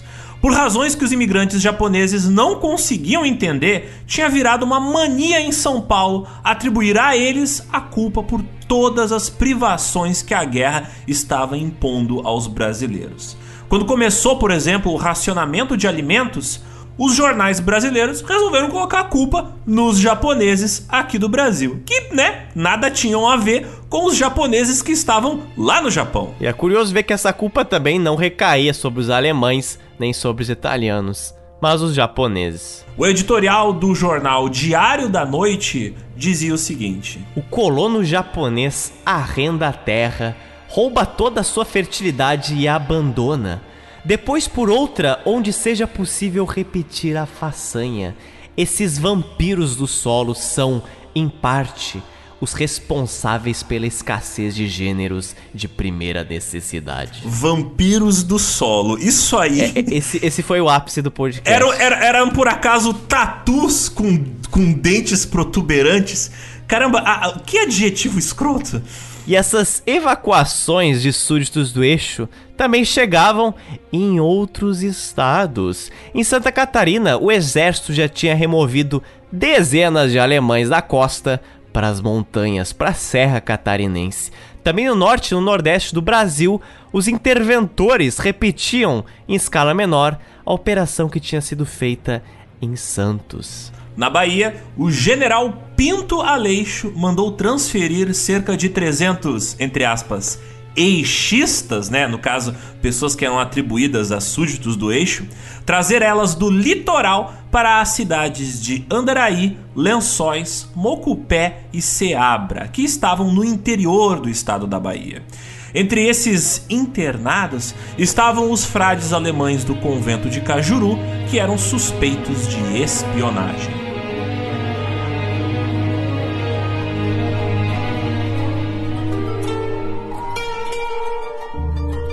Então toda esta linha de raciocínio, meus ouvintes, é para vocês entenderem que a Shindo Remei não surgiria por nenhum motivo. Em breve a gente vai voltar para ela, mas ela tem todo um grande motivo para existir. E para a maioria dos japoneses que viviam no Brasil na década de 40, o Japão era, de fato, como vocês já devem ter percebido, uma nação divina. E o imperador ele personificava essa divinização. De acordo com eles, o Japão tinha sido criado por dois irmãos, por dois deuses, o deus Izanagi e a deusa Izanami. Da chamada ponte flutuante do céu, os irmãos Izanagi e Izanami jogaram uma lança feita de pedras preciosas em direção a um abismo.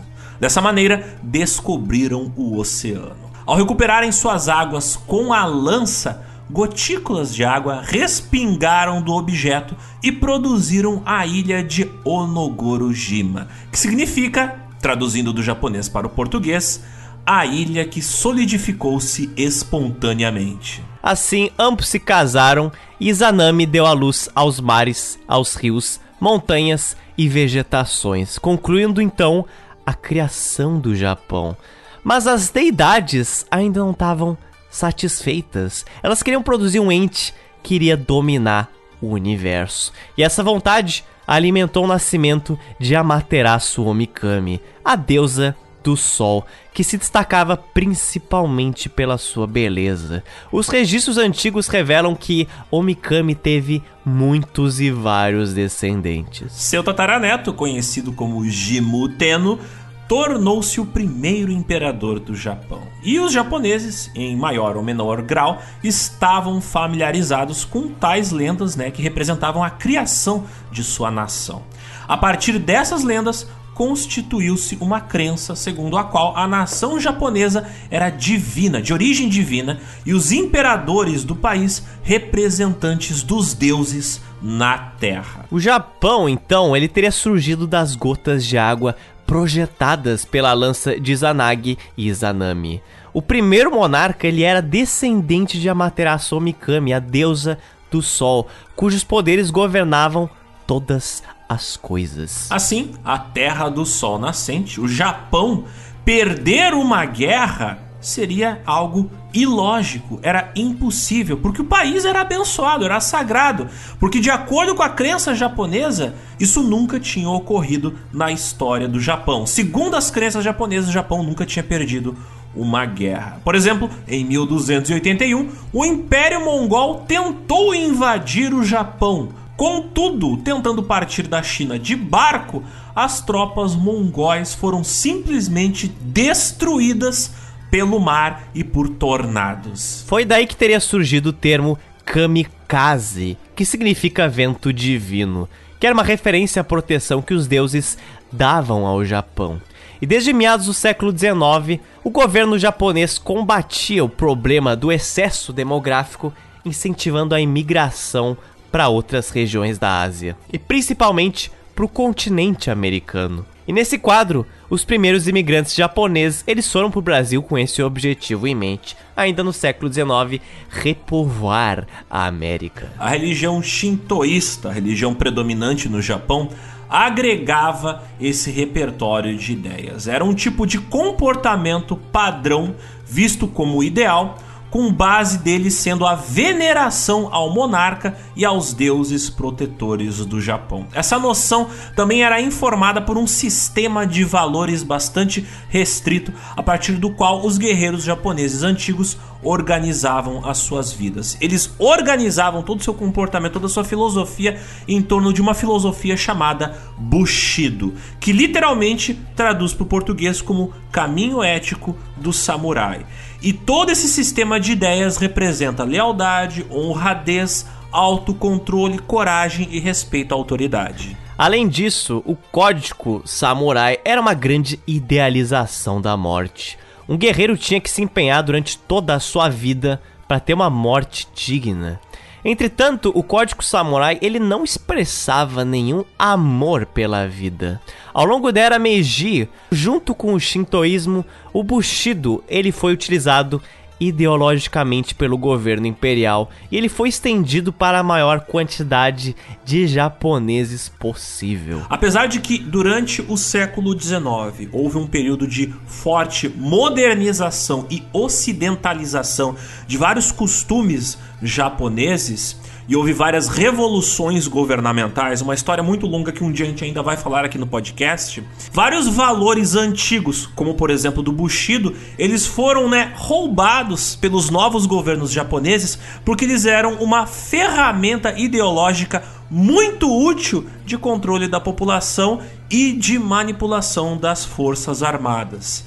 Durante a Segunda Guerra Mundial, o regime fascista que governava o Japão, ele se aproveitou e muito do código samurai, do Bushido, como uma forma de criar as bases ideológicas não só do governo da população, mas como fazer uma espécie de lavagem cerebral nas forças armadas. Todos os soldados japoneses, apesar de não serem, né, samurais, no sentido clássico do samurai, seguiam o Bushido, esse sistema de ordem, de honra, de ética que era ensinado nas escolas militares e era fazia parte do tecido social daquela sociedade. O principal símbolo dessa resistência foi a ação dos famosos pilotos kamikazes, que lançavam suas aeronaves em direção a alvos militares das forças aliadas, mostrando que eles estavam tendo um completo desapego à sua vida ao se sacrificar para defender o Japão, pelo menos na visão deles. Da mesma forma, os samurais de Tupã aqui no Brasil e outros executores da Shindo Remei, os Tokotai, idealizariam a morte como uma forma de respeitar o Japão. Uma morte honrada em nome da defesa da honra da nação japonesa.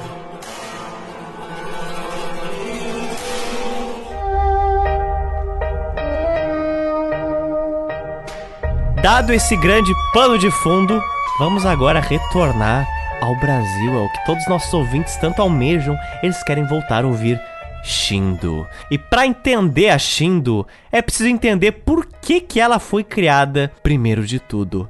Ela foi criada por um cara chamado Junji Kikawa. Quem era Junji Kikawa, Alexander? Kikawa, ele nasceu na cidade de Niigata, no Japão, no ano de 1877.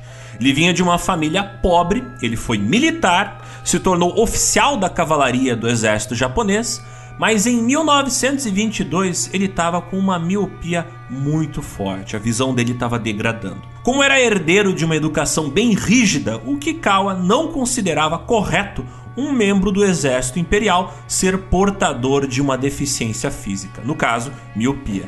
Mesmo que ele usasse óculos. Veja a mentalidade do rapaz. Ele era tão restrito que tinha preconceito contra ele mesmo. Tenho miopia, não posso fazer nada. Então, nessas condições, o Kikawa tomou a decisão de passar para a reserva do exército com a patente tenente coronel. Ele ficou trabalhando em vários empregos ao longo dos próximos 10 anos, principalmente como tintureiro. Mas foi em 1933, quando ele tinha 55 anos de idade, que o Kikawa tomou a decisão de migrar com a sua mulher e seus sete filhos ao Brasil. Ele se estabeleceu na cidade de Rancharia, no interior de São Paulo, onde adquiriu terras junto a uma cooperativa para investir na plantação de algodão.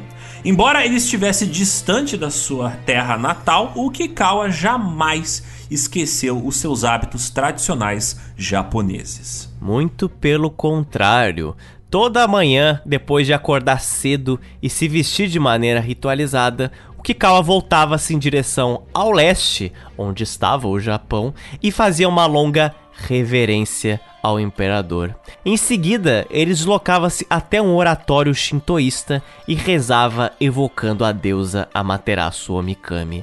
Só então ele se considerava preparado para iniciar o seu dia.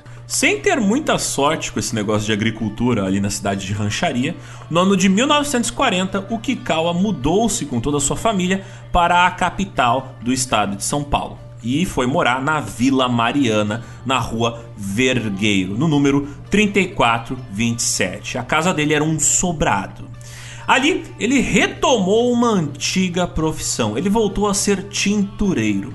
Embora fosse um homem introspectivo, né, fechado, de poucas palavras, foi ali na Vila Mariana que ele conheceu outros japoneses e se tornou um cara bem popular na comunidade. Em agosto de 1942, no auge das restrições impostas pelas leis da guerra aplicadas por Vargas, a situação dos japoneses parecia insuportável. Começou a acontecer tudo o que a gente acabou de narrar: remoções, proibições de jornais, fechamentos de escolas. No interior, os japoneses eram vigiados pela polícia e pelos vizinhos. Na capital, São Paulo, os bairros japoneses tinham sido convertidos em basicamente guetos, onde as pessoas se sentiam prisioneiras na própria casa. E a cada notícia militar do Japão, cada nova derrota que acontecia, os imigrantes eles reagiam com desânimo e com prostração.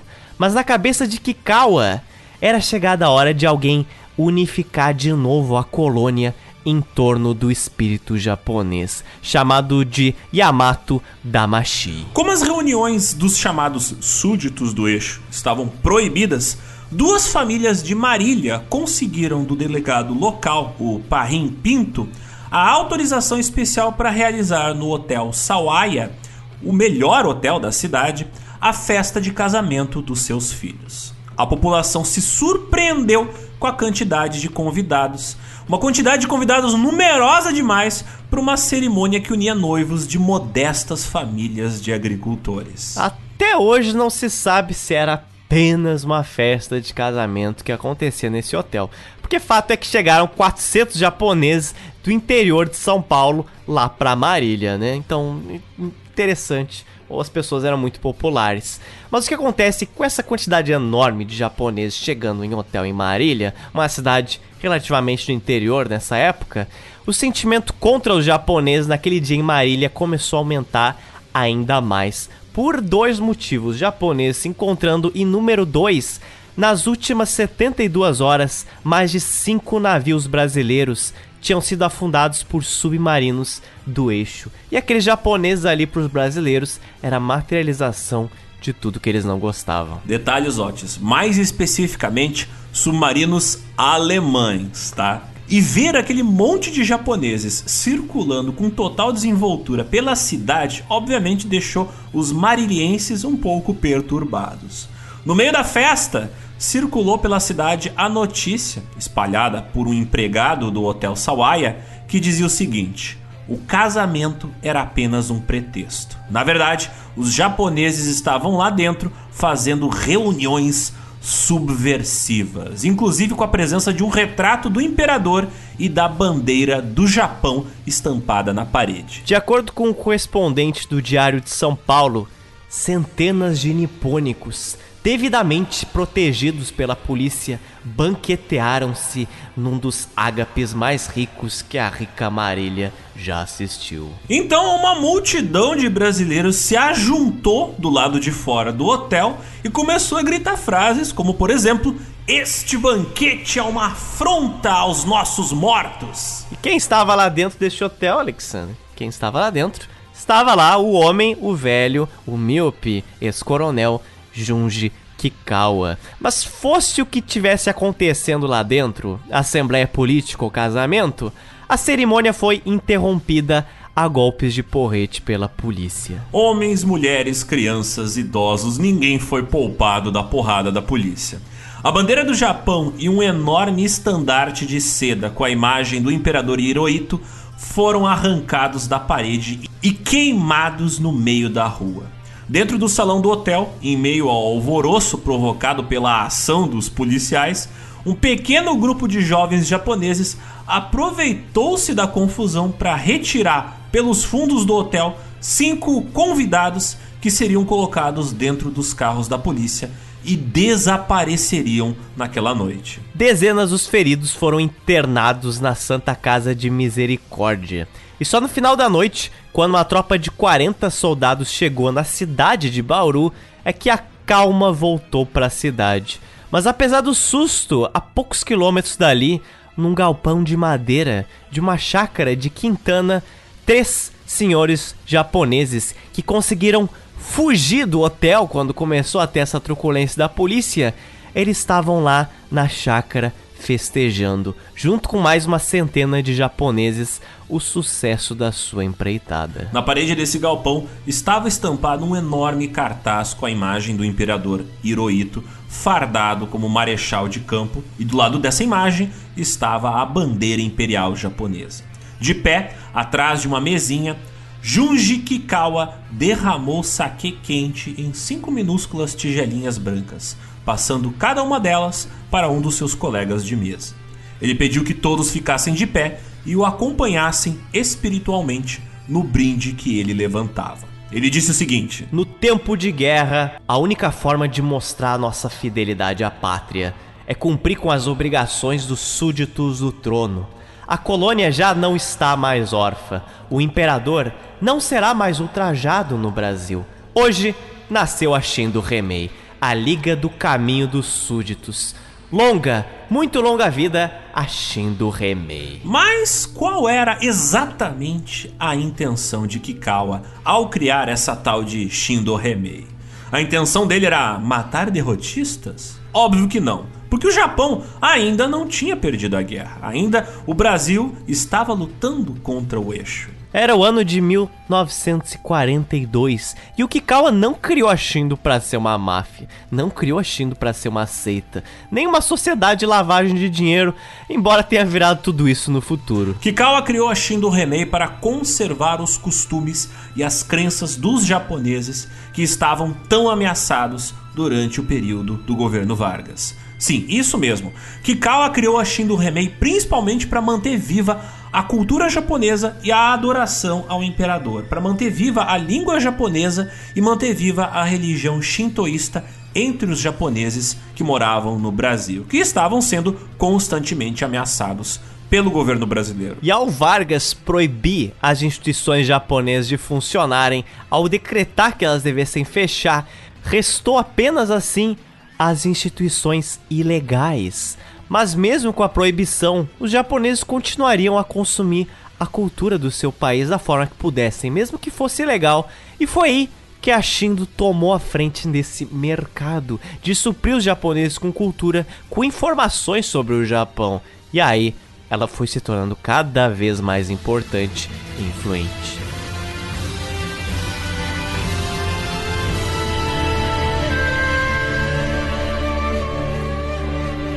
Cerca de 20 membros da direção da Shindo Remei foram profissionalizados. Eles eram remunerados pela organização, eles abandonaram suas antigas ocupações para se dedicar exclusivamente ao trabalho da Shindo Remei. A pedido dele mesmo, não era pago pela Shindo Remei.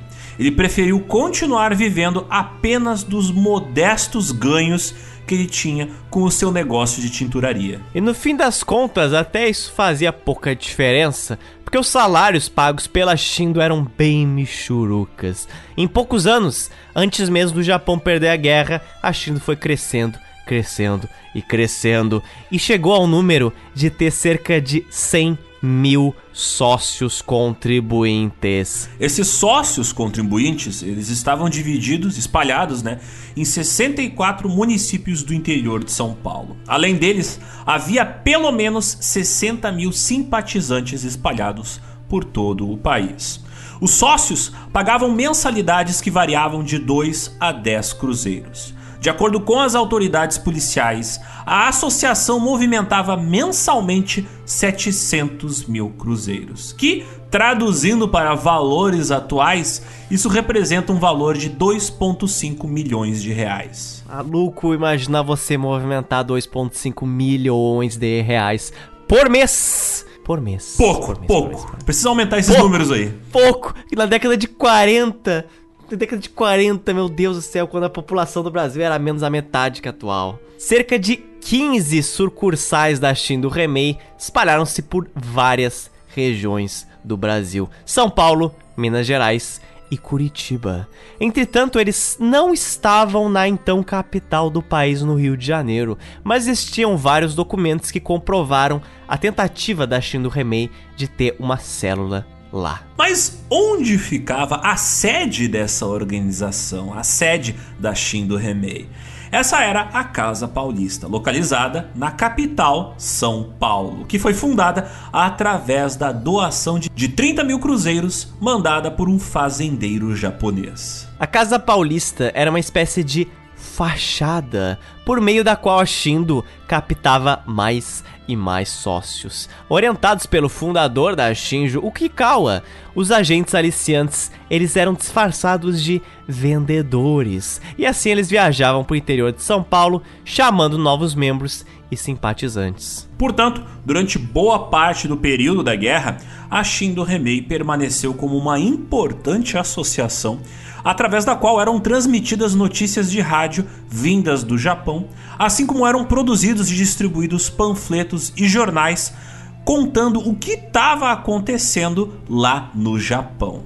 Não demorou muito para o DOPS ligar a distribuição de panfletos ao Kikawa, o fundador da Shindo Remei. Quando ele foi preso pelo DOPS, o Kikawa não negou nenhuma das acusações que eram feitas contra ele. Na verdade, ele não só assumiu a autoria dos panfletos, como também admitiu que era autor de vários documentos mimeografados em japonês, que eram distribuídos em várias cidades e em várias pensões na cidade de São Paulo. Esses panfletos eram chamados de ideias de Kikawa. O coronel Kikawa, ele defendia, é claro, a cega obediência à colônia japonesa ao Hirohito e ao cumprimento do Yamato Damashi, o espírito nipônico.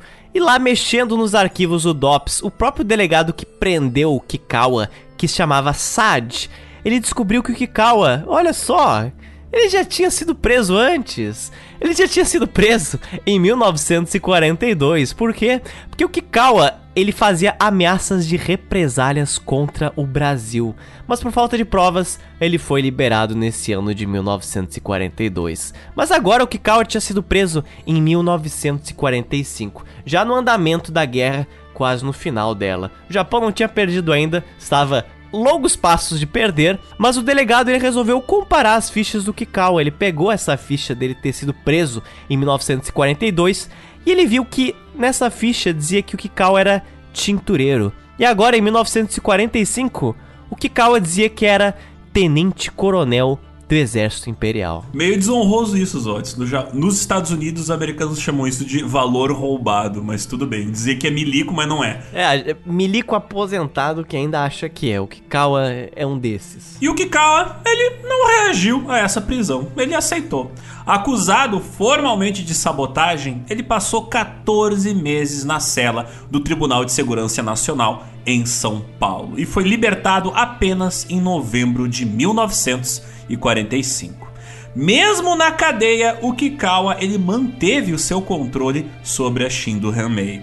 Então, vejam só, presidiário que controla o crime de dentro da prisão tá longe de ser algo recente aqui no Brasil. De dentro, inclusive, da cela que ele foi colocado, o Kikawa continuava redigindo e escrevendo as edições do Ideia de Kikawa, que às vezes eram publicados com o nome de Pensamento de Kikawa. Em troca de subornos, os carcereiros da casa de detenção deixavam o Kikawa escrever e trabalhar de boas. Eles também faziam vista grossa quando ele recebia alguma visita, que normalmente eram reuniões de trabalho com os seus aliados, com o seu staff.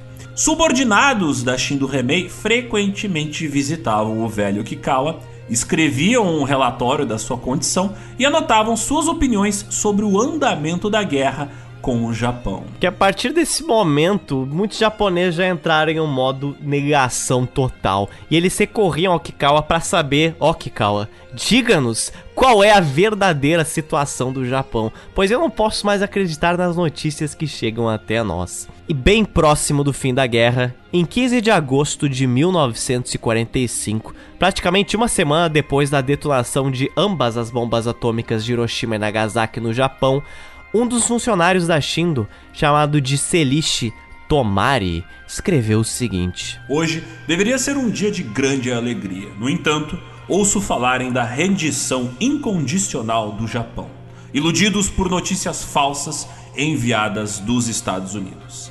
Temos assim um dia de vergonha. Passei a noite sem dormir, chorando.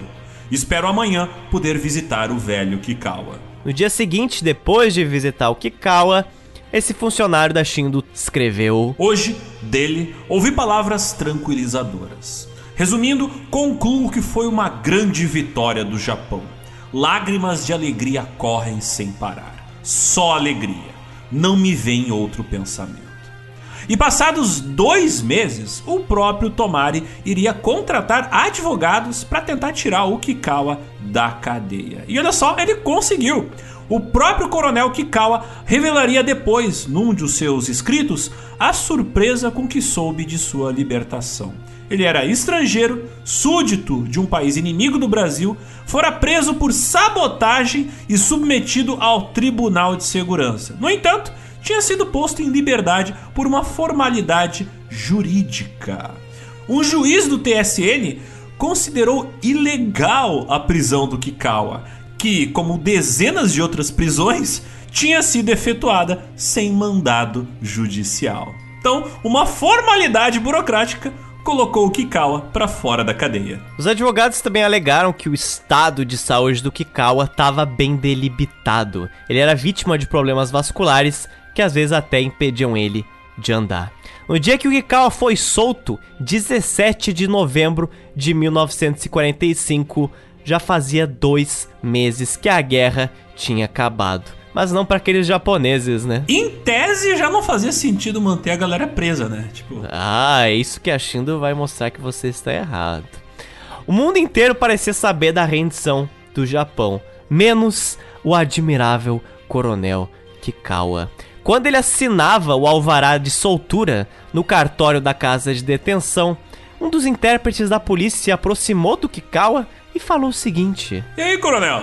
Ficou triste com a derrota do Japão? E o Kikawa respondeu: Mas o Japão não foi derrotado. O Japão venceu a guerra. E o intérprete insistiu. Mas, coronel, todo mundo ouviu o Hirohito no rádio lendo o rescrito imperial com a rendição incondicional. O rescrito imperial não contém nenhuma dessas duas palavras. Nem rendição, nem incondicional. O Japão ganhou a guerra. E é claro, agora as coisas vão entrar em uma dimensão muito maior. Agora Shindo iria dividir os japoneses oficialmente entre derrotistas ou esclarecidos, os Kashigumi ou os Makegumi. E acredite ou não, os vitoristas, aqueles que acreditavam que o Japão venceu a guerra, representavam a maior parte da comunidade nipônica de São Paulo. Representava em torno de 80% dos japoneses. Foi a partir daí, então, que entraram em cena os Sete Samurais de Tupã. Mas não se deixe enganar, porque os sete samurais de Tupã que atuaram em janeiro de 1946, eles não foram os primeiros executores empregados pela Shindo Remei. E a partir daí, a Shindo entrou numa campanha massiva de informação para deslegitimizar qualquer tipo de notícia que o Japão teria perdido a guerra. É a quantidade de notícias mais absurdas que você ouvinte vai poder ouvir na sua vida. Mas lá vai alguma delas. Uma das transmissões de rádio da Shindo dizia o seguinte: O governo japonês construiu uma bomba atômica. Mais do que isso, a arma produzida pelo regime japonês é superior à dos aliados. E um dos manuscritos publicados pela Shindo também dizia o seguinte: As bases navais e aéreas americanas do Pacífico caíram em poder dos japoneses. As estradas de ferro centralizadas em Washington caíram em nosso poder. Está se realizando o desarmamento do exército americano. Chegou o momento dos americanos verem a realidade e despertarem de um sonho ilusório.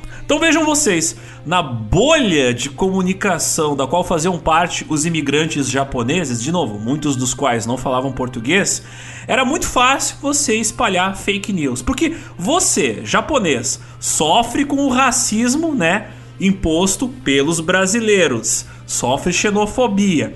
Os únicos amigos são seus iguais, os japoneses. Em quem você vai confiar? Naqueles que são malvados com você ou aqueles que são seus parentes, familiares, aqueles que tiveram uma origem parecida.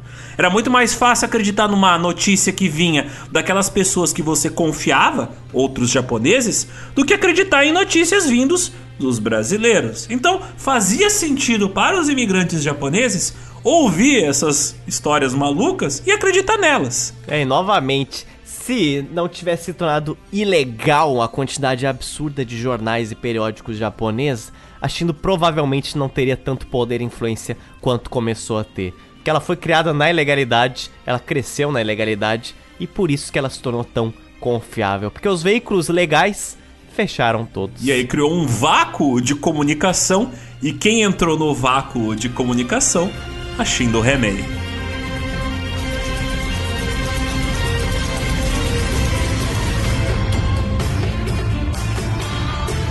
Então, Zotes, chegamos aqui à parte de recomendações culturais.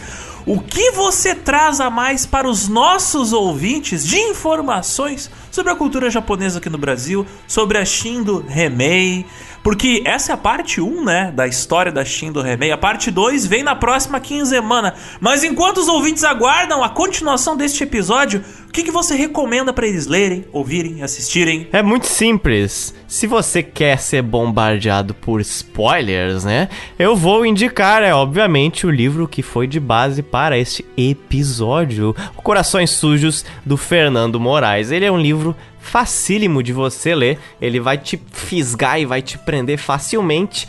Porém, ele é muito detalhista mesmo. O que o Fernando Moraes puder entrar em todos os detalhes de todas as pessoas que morreram pela Shin do Remei, ele vai entrar. Então, esteja ciente de que se você ler, você vai tomar spoiler da segunda edição, mas também que vão entrar em detalhes que a gente não vai entrar porque a gente não vai seguir todos os passos da Shino nessas duas edições aqui. Mas vale muito a pena, mas é um livro muito enriquecedor.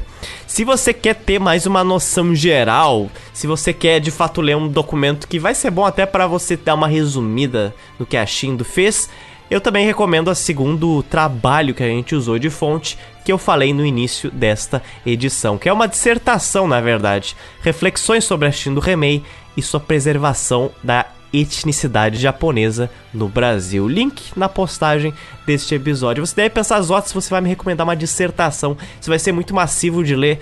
Eu te digo que não muito, porque essa dissertação é muito bem colocada, escrita e resumida, a um ponto de que ela é bem mais curta do que o livro, Corações Sujos e é um bom panorama.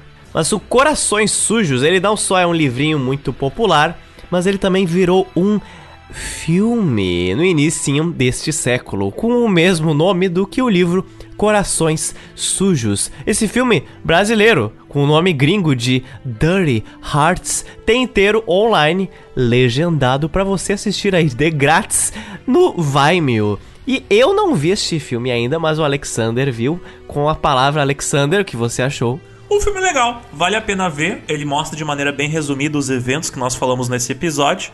Tem alguns spoilerzinhos pequenos, mas como o filme é uma adaptação, ele não é extremamente historicamente acurado, dá para você assistir e ainda assim se divertir com o nosso próximo episódio do GeoPizza. O legal do filme é que os japoneses falam japonês, não falam português. Então o filme Ai. é bem acurado, pelo menos neste sentido. Então, ouvintes, eu tenho várias recomendações essa semana, várias dicas culturais, mas elas não têm nada a ver com esse episódio. Porém, elas são excelentes recomendações. A primeira delas é um podcast que eu ouço há mais de 10 anos, chamado Pod Trash. E sobre o que, que ele é? É um grupo de amigos que eles juntos assistem filmes trash filmes B, aqueles filmes de locadora que são péssimos, mas são divertidíssimos. São filmes de ação, filmes de terror, filmes de ficção científica, tralhas que normalmente vão pro fundo da locadora, mas no caso deles é o destaque do podcast deles. Eles assistem mas eles não só comentam os filmes que eles assistiram,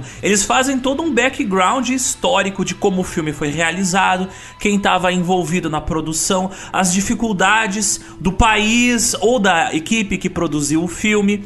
Por exemplo, quando eles fizeram um episódio falando do Star Wars turco, né, um dos filmes mais trash que existe, eles, por exemplo, explicaram o mercado turco de cinema, que é muito interessante como é que funcionava naquela época. Então fica a dica Pod Trash, excelente podcast brasileiro sobre cinema de baixa qualidade, mas o podcast é de excelente qualidade. Outra dica que eu tenho que dar é de dois livros, que vai virar uma trilogia no final desse ano, mas por enquanto tem apenas dois livros. O primeiro livro dessa série se chama Children of Time e o segundo é Children of Ruin, que são do autor Adrian Tchaikovsky, que é sem sombra de dúvida uma das cabeças mais geniais da literatura de ficção científica contemporânea.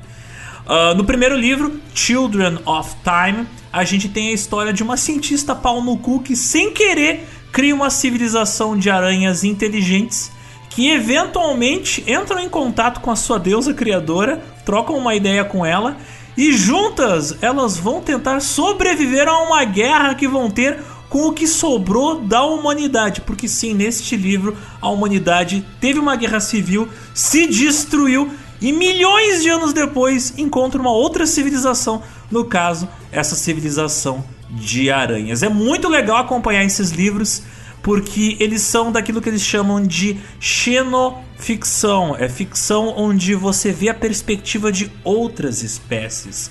Por exemplo, você acompanha o surgimento da civilização das aranhas, a sua evolução biológica, como surgiu a sociedade delas, como se formou a cultura, a evolução da religião delas, a relação da religião delas com a ciência e a sociedade, as castas dessa sociedade, uma sociedade femista, ou seja, as aranhas fêmeas são as chefes da sociedade, então você vê um preconceito de gênero diferente do nosso, mas semelhante em alguns aspectos da nossa sociedade bem legal. E também é legal porque a perspectiva, tipo, uau, e se nós tivéssemos criado os alienígenas que eventualmente nós vamos entrar em contato com eles, né? Então, cara, tem vários pontos de vista interessantes. Por exemplo, uma das personagens do livro é uma pessoa que depois virou uma inteligência artificial, que depois virou uma pessoa de novo.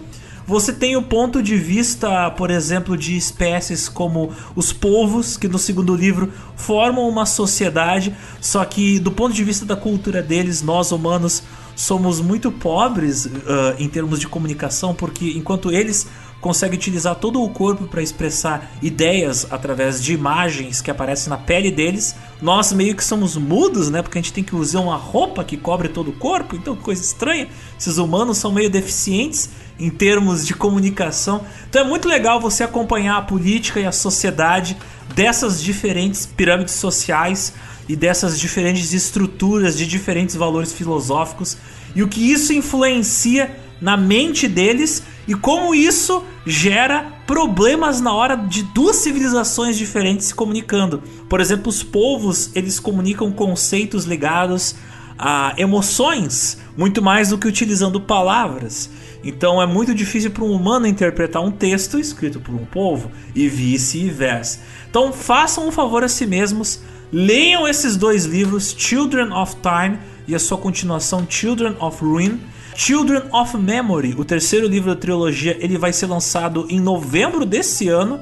Então, recomendo, vão atrás. Acho que poucas vezes na vida eu li ficção científica de qualidade tão elevada. E por último, obrigatoriamente tenho que indicar para vocês novamente um dos meus podcasts favoritos, o podcast Escafandro, que nesse último dia 13 lançou um outro excelente episódio, o episódio 71, chamado Por que votam no mito. Esse podcast se baseia em estudos psicossociais para fazer a gente entender por que determinadas pessoas se fixam obsessivamente em determinadas ideologias políticas brasileiras recentes. E esse podcast explica também, do ponto de vista científico, como determinadas falácias políticas elas infestam a mente de uma porcentagem da população e como difícil é argumentar com pessoas que têm um posicionamento político muito diferente da gente, porque isso tem motivos biológicos. Vejam só que interessante. Então vão lá, confiram esse podcast, acho ouvir ele fundamental, vão lá. Episódio 71 do podcast Escafandro. Mas recentemente, Zotes, por causa desta pauta relacionada à cultura japonesa, eu soube que você adquiriu 71 gigabytes de anime que não é hentai. Então você tem alguma Nunca. recomendação de anime para os nossos ouvintes? As que memória fotográfica você tem, meu Alexandrino? De fato, né? Já que algo chamado SARS-CoV me abraçou, eu resolvi colocar em prática muitas coisas que eu tinha deixado pendentes na minha vida. Não, é sério. Eu sinto que eu agora eu fiquei de fato puto comigo mesmo. Eu falei, não, eu vou terminar coisas que eu devia ter feito há muito tempo, não só de trabalho, mas também dicas, outras dicas culturais que outras pessoas me deram. Não sou só eu que dou dicas culturais para as pessoas.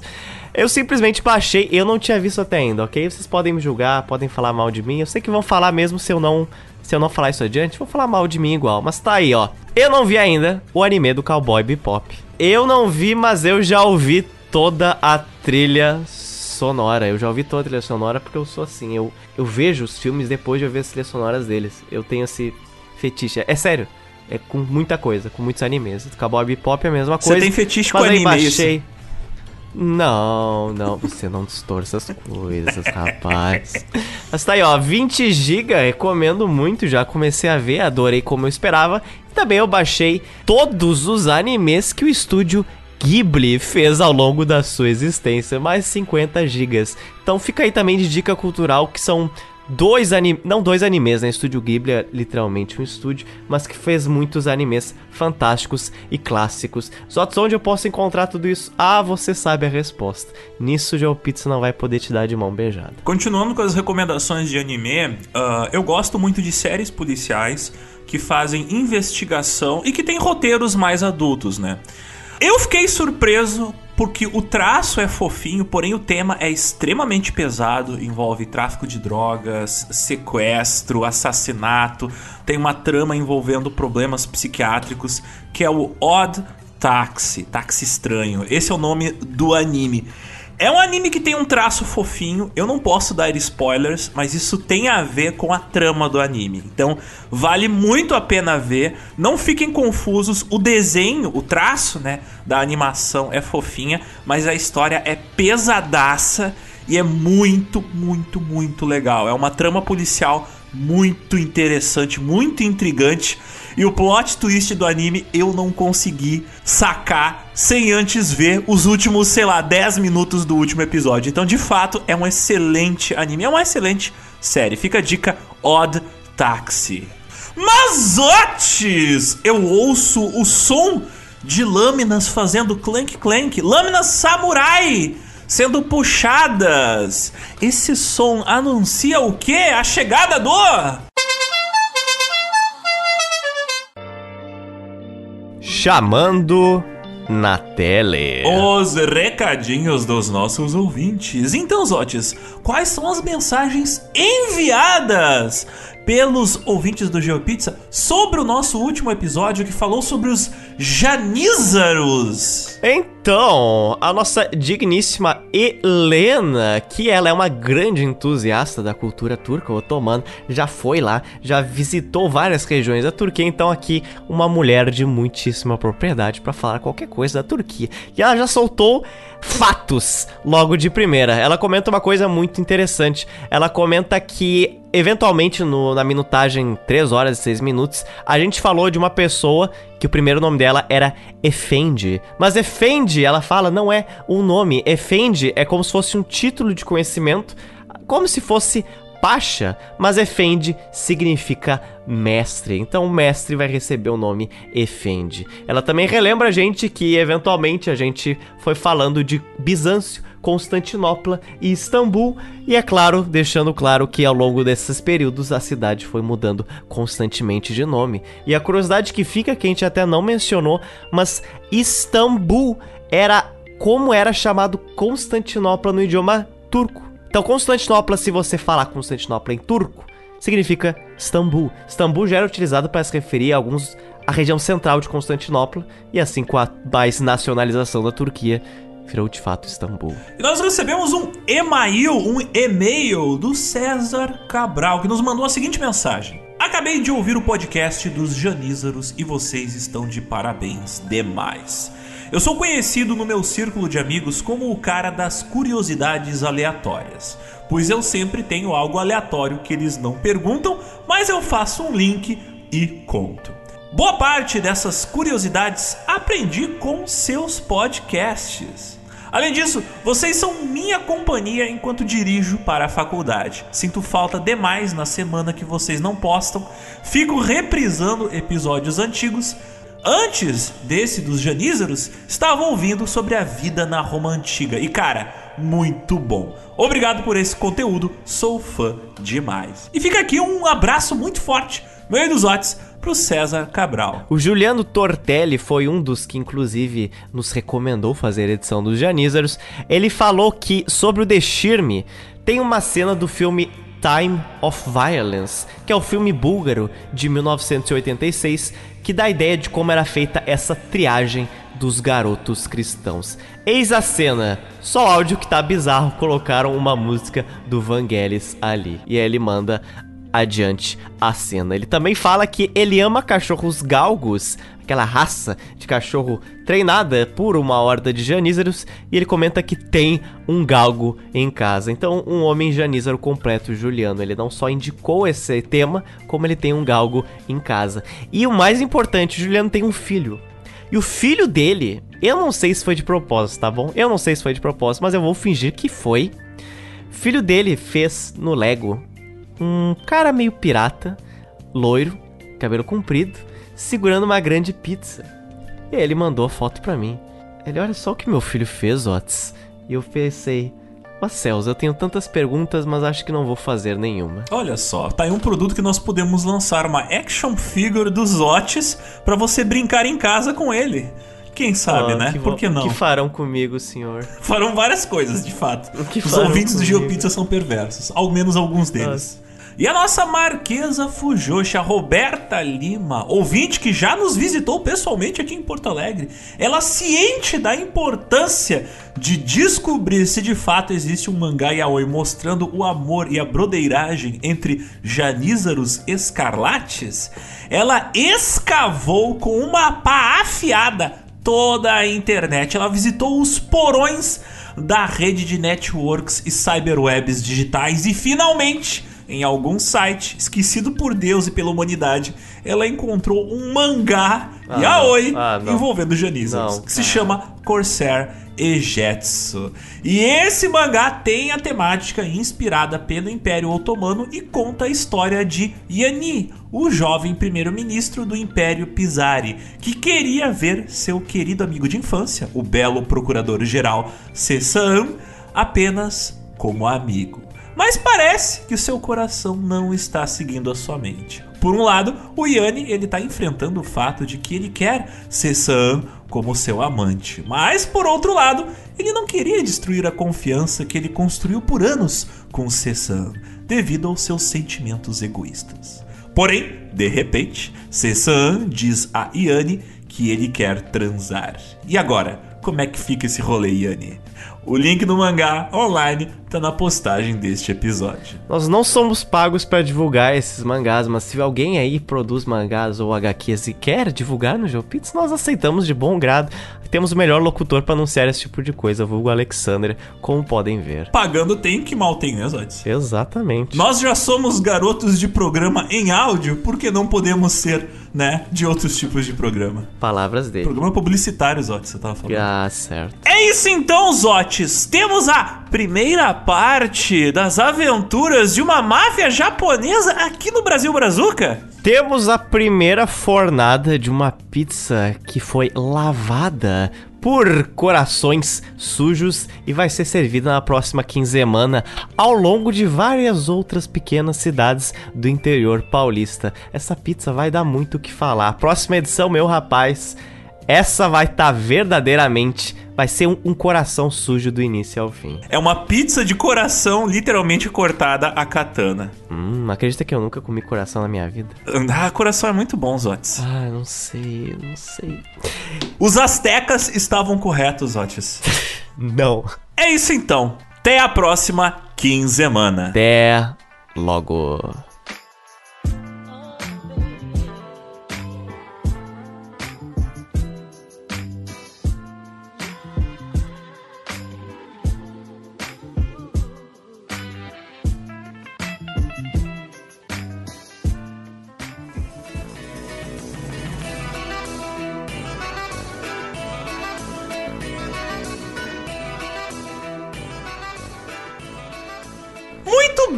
Bem, Zotes. Vejo que muita coisa positiva está acontecendo na sua vida. Me explique melhor. Você me mandou uma mensagem. Ah, tudo positivo por aqui. E aí eu pensei, o que será que há de positivo no seu sofrimento, nessa sua biografia cheia de dor? O que chegou positivo até mim foi dois tracinhos de um teste de SARS-CoV. Então, ao longo de todo esse podcast, vocês ouviram a minha voz positivada, vocês ouviram gotículas de Covid-19 e eu estou falando aqui no final da edição pra vocês. Vocês consumiram decibéis de doença. E só estão sabendo agora. É muito engraçado porque durante a edição do podcast, metade do meu trabalho é cortar as tosses dos Otis, ou os pigarros, ou os momentos onde os Otis está pronunciando sons que eu só tinha ouvido de bodes ou cavalos quando eles estão morrendo. O podcast deu 4 horas de áudio e pelo menos duas é os Otis se engasgando e tossindo. Mas tudo bem, a gente tá aqui pra editar os erros e deixar apenas os acertos. Saibam que a doença está aí. Eu não peguei isso em nenhum momento, mas chegou em julho de 2022. Tem aquele tweet: pegou Covid em 2022? Quer aparecer. É, nesse caso sou eu. Não, mas brincadeiras à parte. Cuidem-se, porque muita gente ao meu redor pegou. Você sabe quando você vai pegar. E protejam-se sempre que possível. Mas tirando uma semana enferma, deu pra continuar todas as coisas de boas. Foi até bom porque eu consegui colocar muita coisa em dia, sabe? Pensar, não, não, não, não, não posso sair. Não posso. Tem muita coisa para acabar. Foi até bom nesse sentido. Foi um 2020/2. Então vejam só, ouvintes, fica aí a dica. Querem se prevenir do Covid? Mantenham distância do Rodrigo Zotes. Sempre. eu tenho crise de sinusite muito forte. Quando apareceu esse vírus em 2020, eu falei, já era. Já era. Eu li os sintomas e eu falei, já era. Eu tenho isso toda semana. Só que dura pouco tempo. Dura um dia no máximo e no próximo eu tô de boa. Quantidade de testes que eu já fiz, rapaz, desde 2020 é in, in, in, imensurável a quantidade de testes que eu já fiz. Então sempre faço pensando, agora vai, agora vai, agora vai, mas não foi. Então eu sempre espero um dia. Se os sintomas somem, então não é Covid. Mas daí dessa vez não sumiu. E eu pensei, rapaz, tem que ser agora.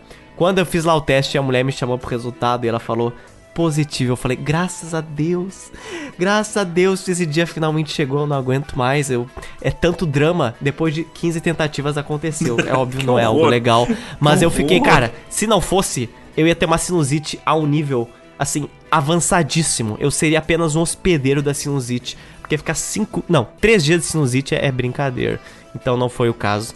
Foi o nosso amigão Covid. Mas enquanto o Zotes foi contaminado por um vírus uh, biológico, eu fui contaminado por um vírus de ideias. E isso por culpa sua, Zotes. É, esse é o pior. Esse definitivamente é o Mas pior. o que é mais engraçado, o vírus de ideias, ele, ele foi. Ele cruzou, ele se misturou na minha cabeça com as ideias impressas no, na minha mente pela Carol, pela Jéssica e pela Roberta. Oh, não, eu conheço essas três. Sim, houve, houve um crossover entre as Marquesas Fujoshi e os Otis oh, na minha mente.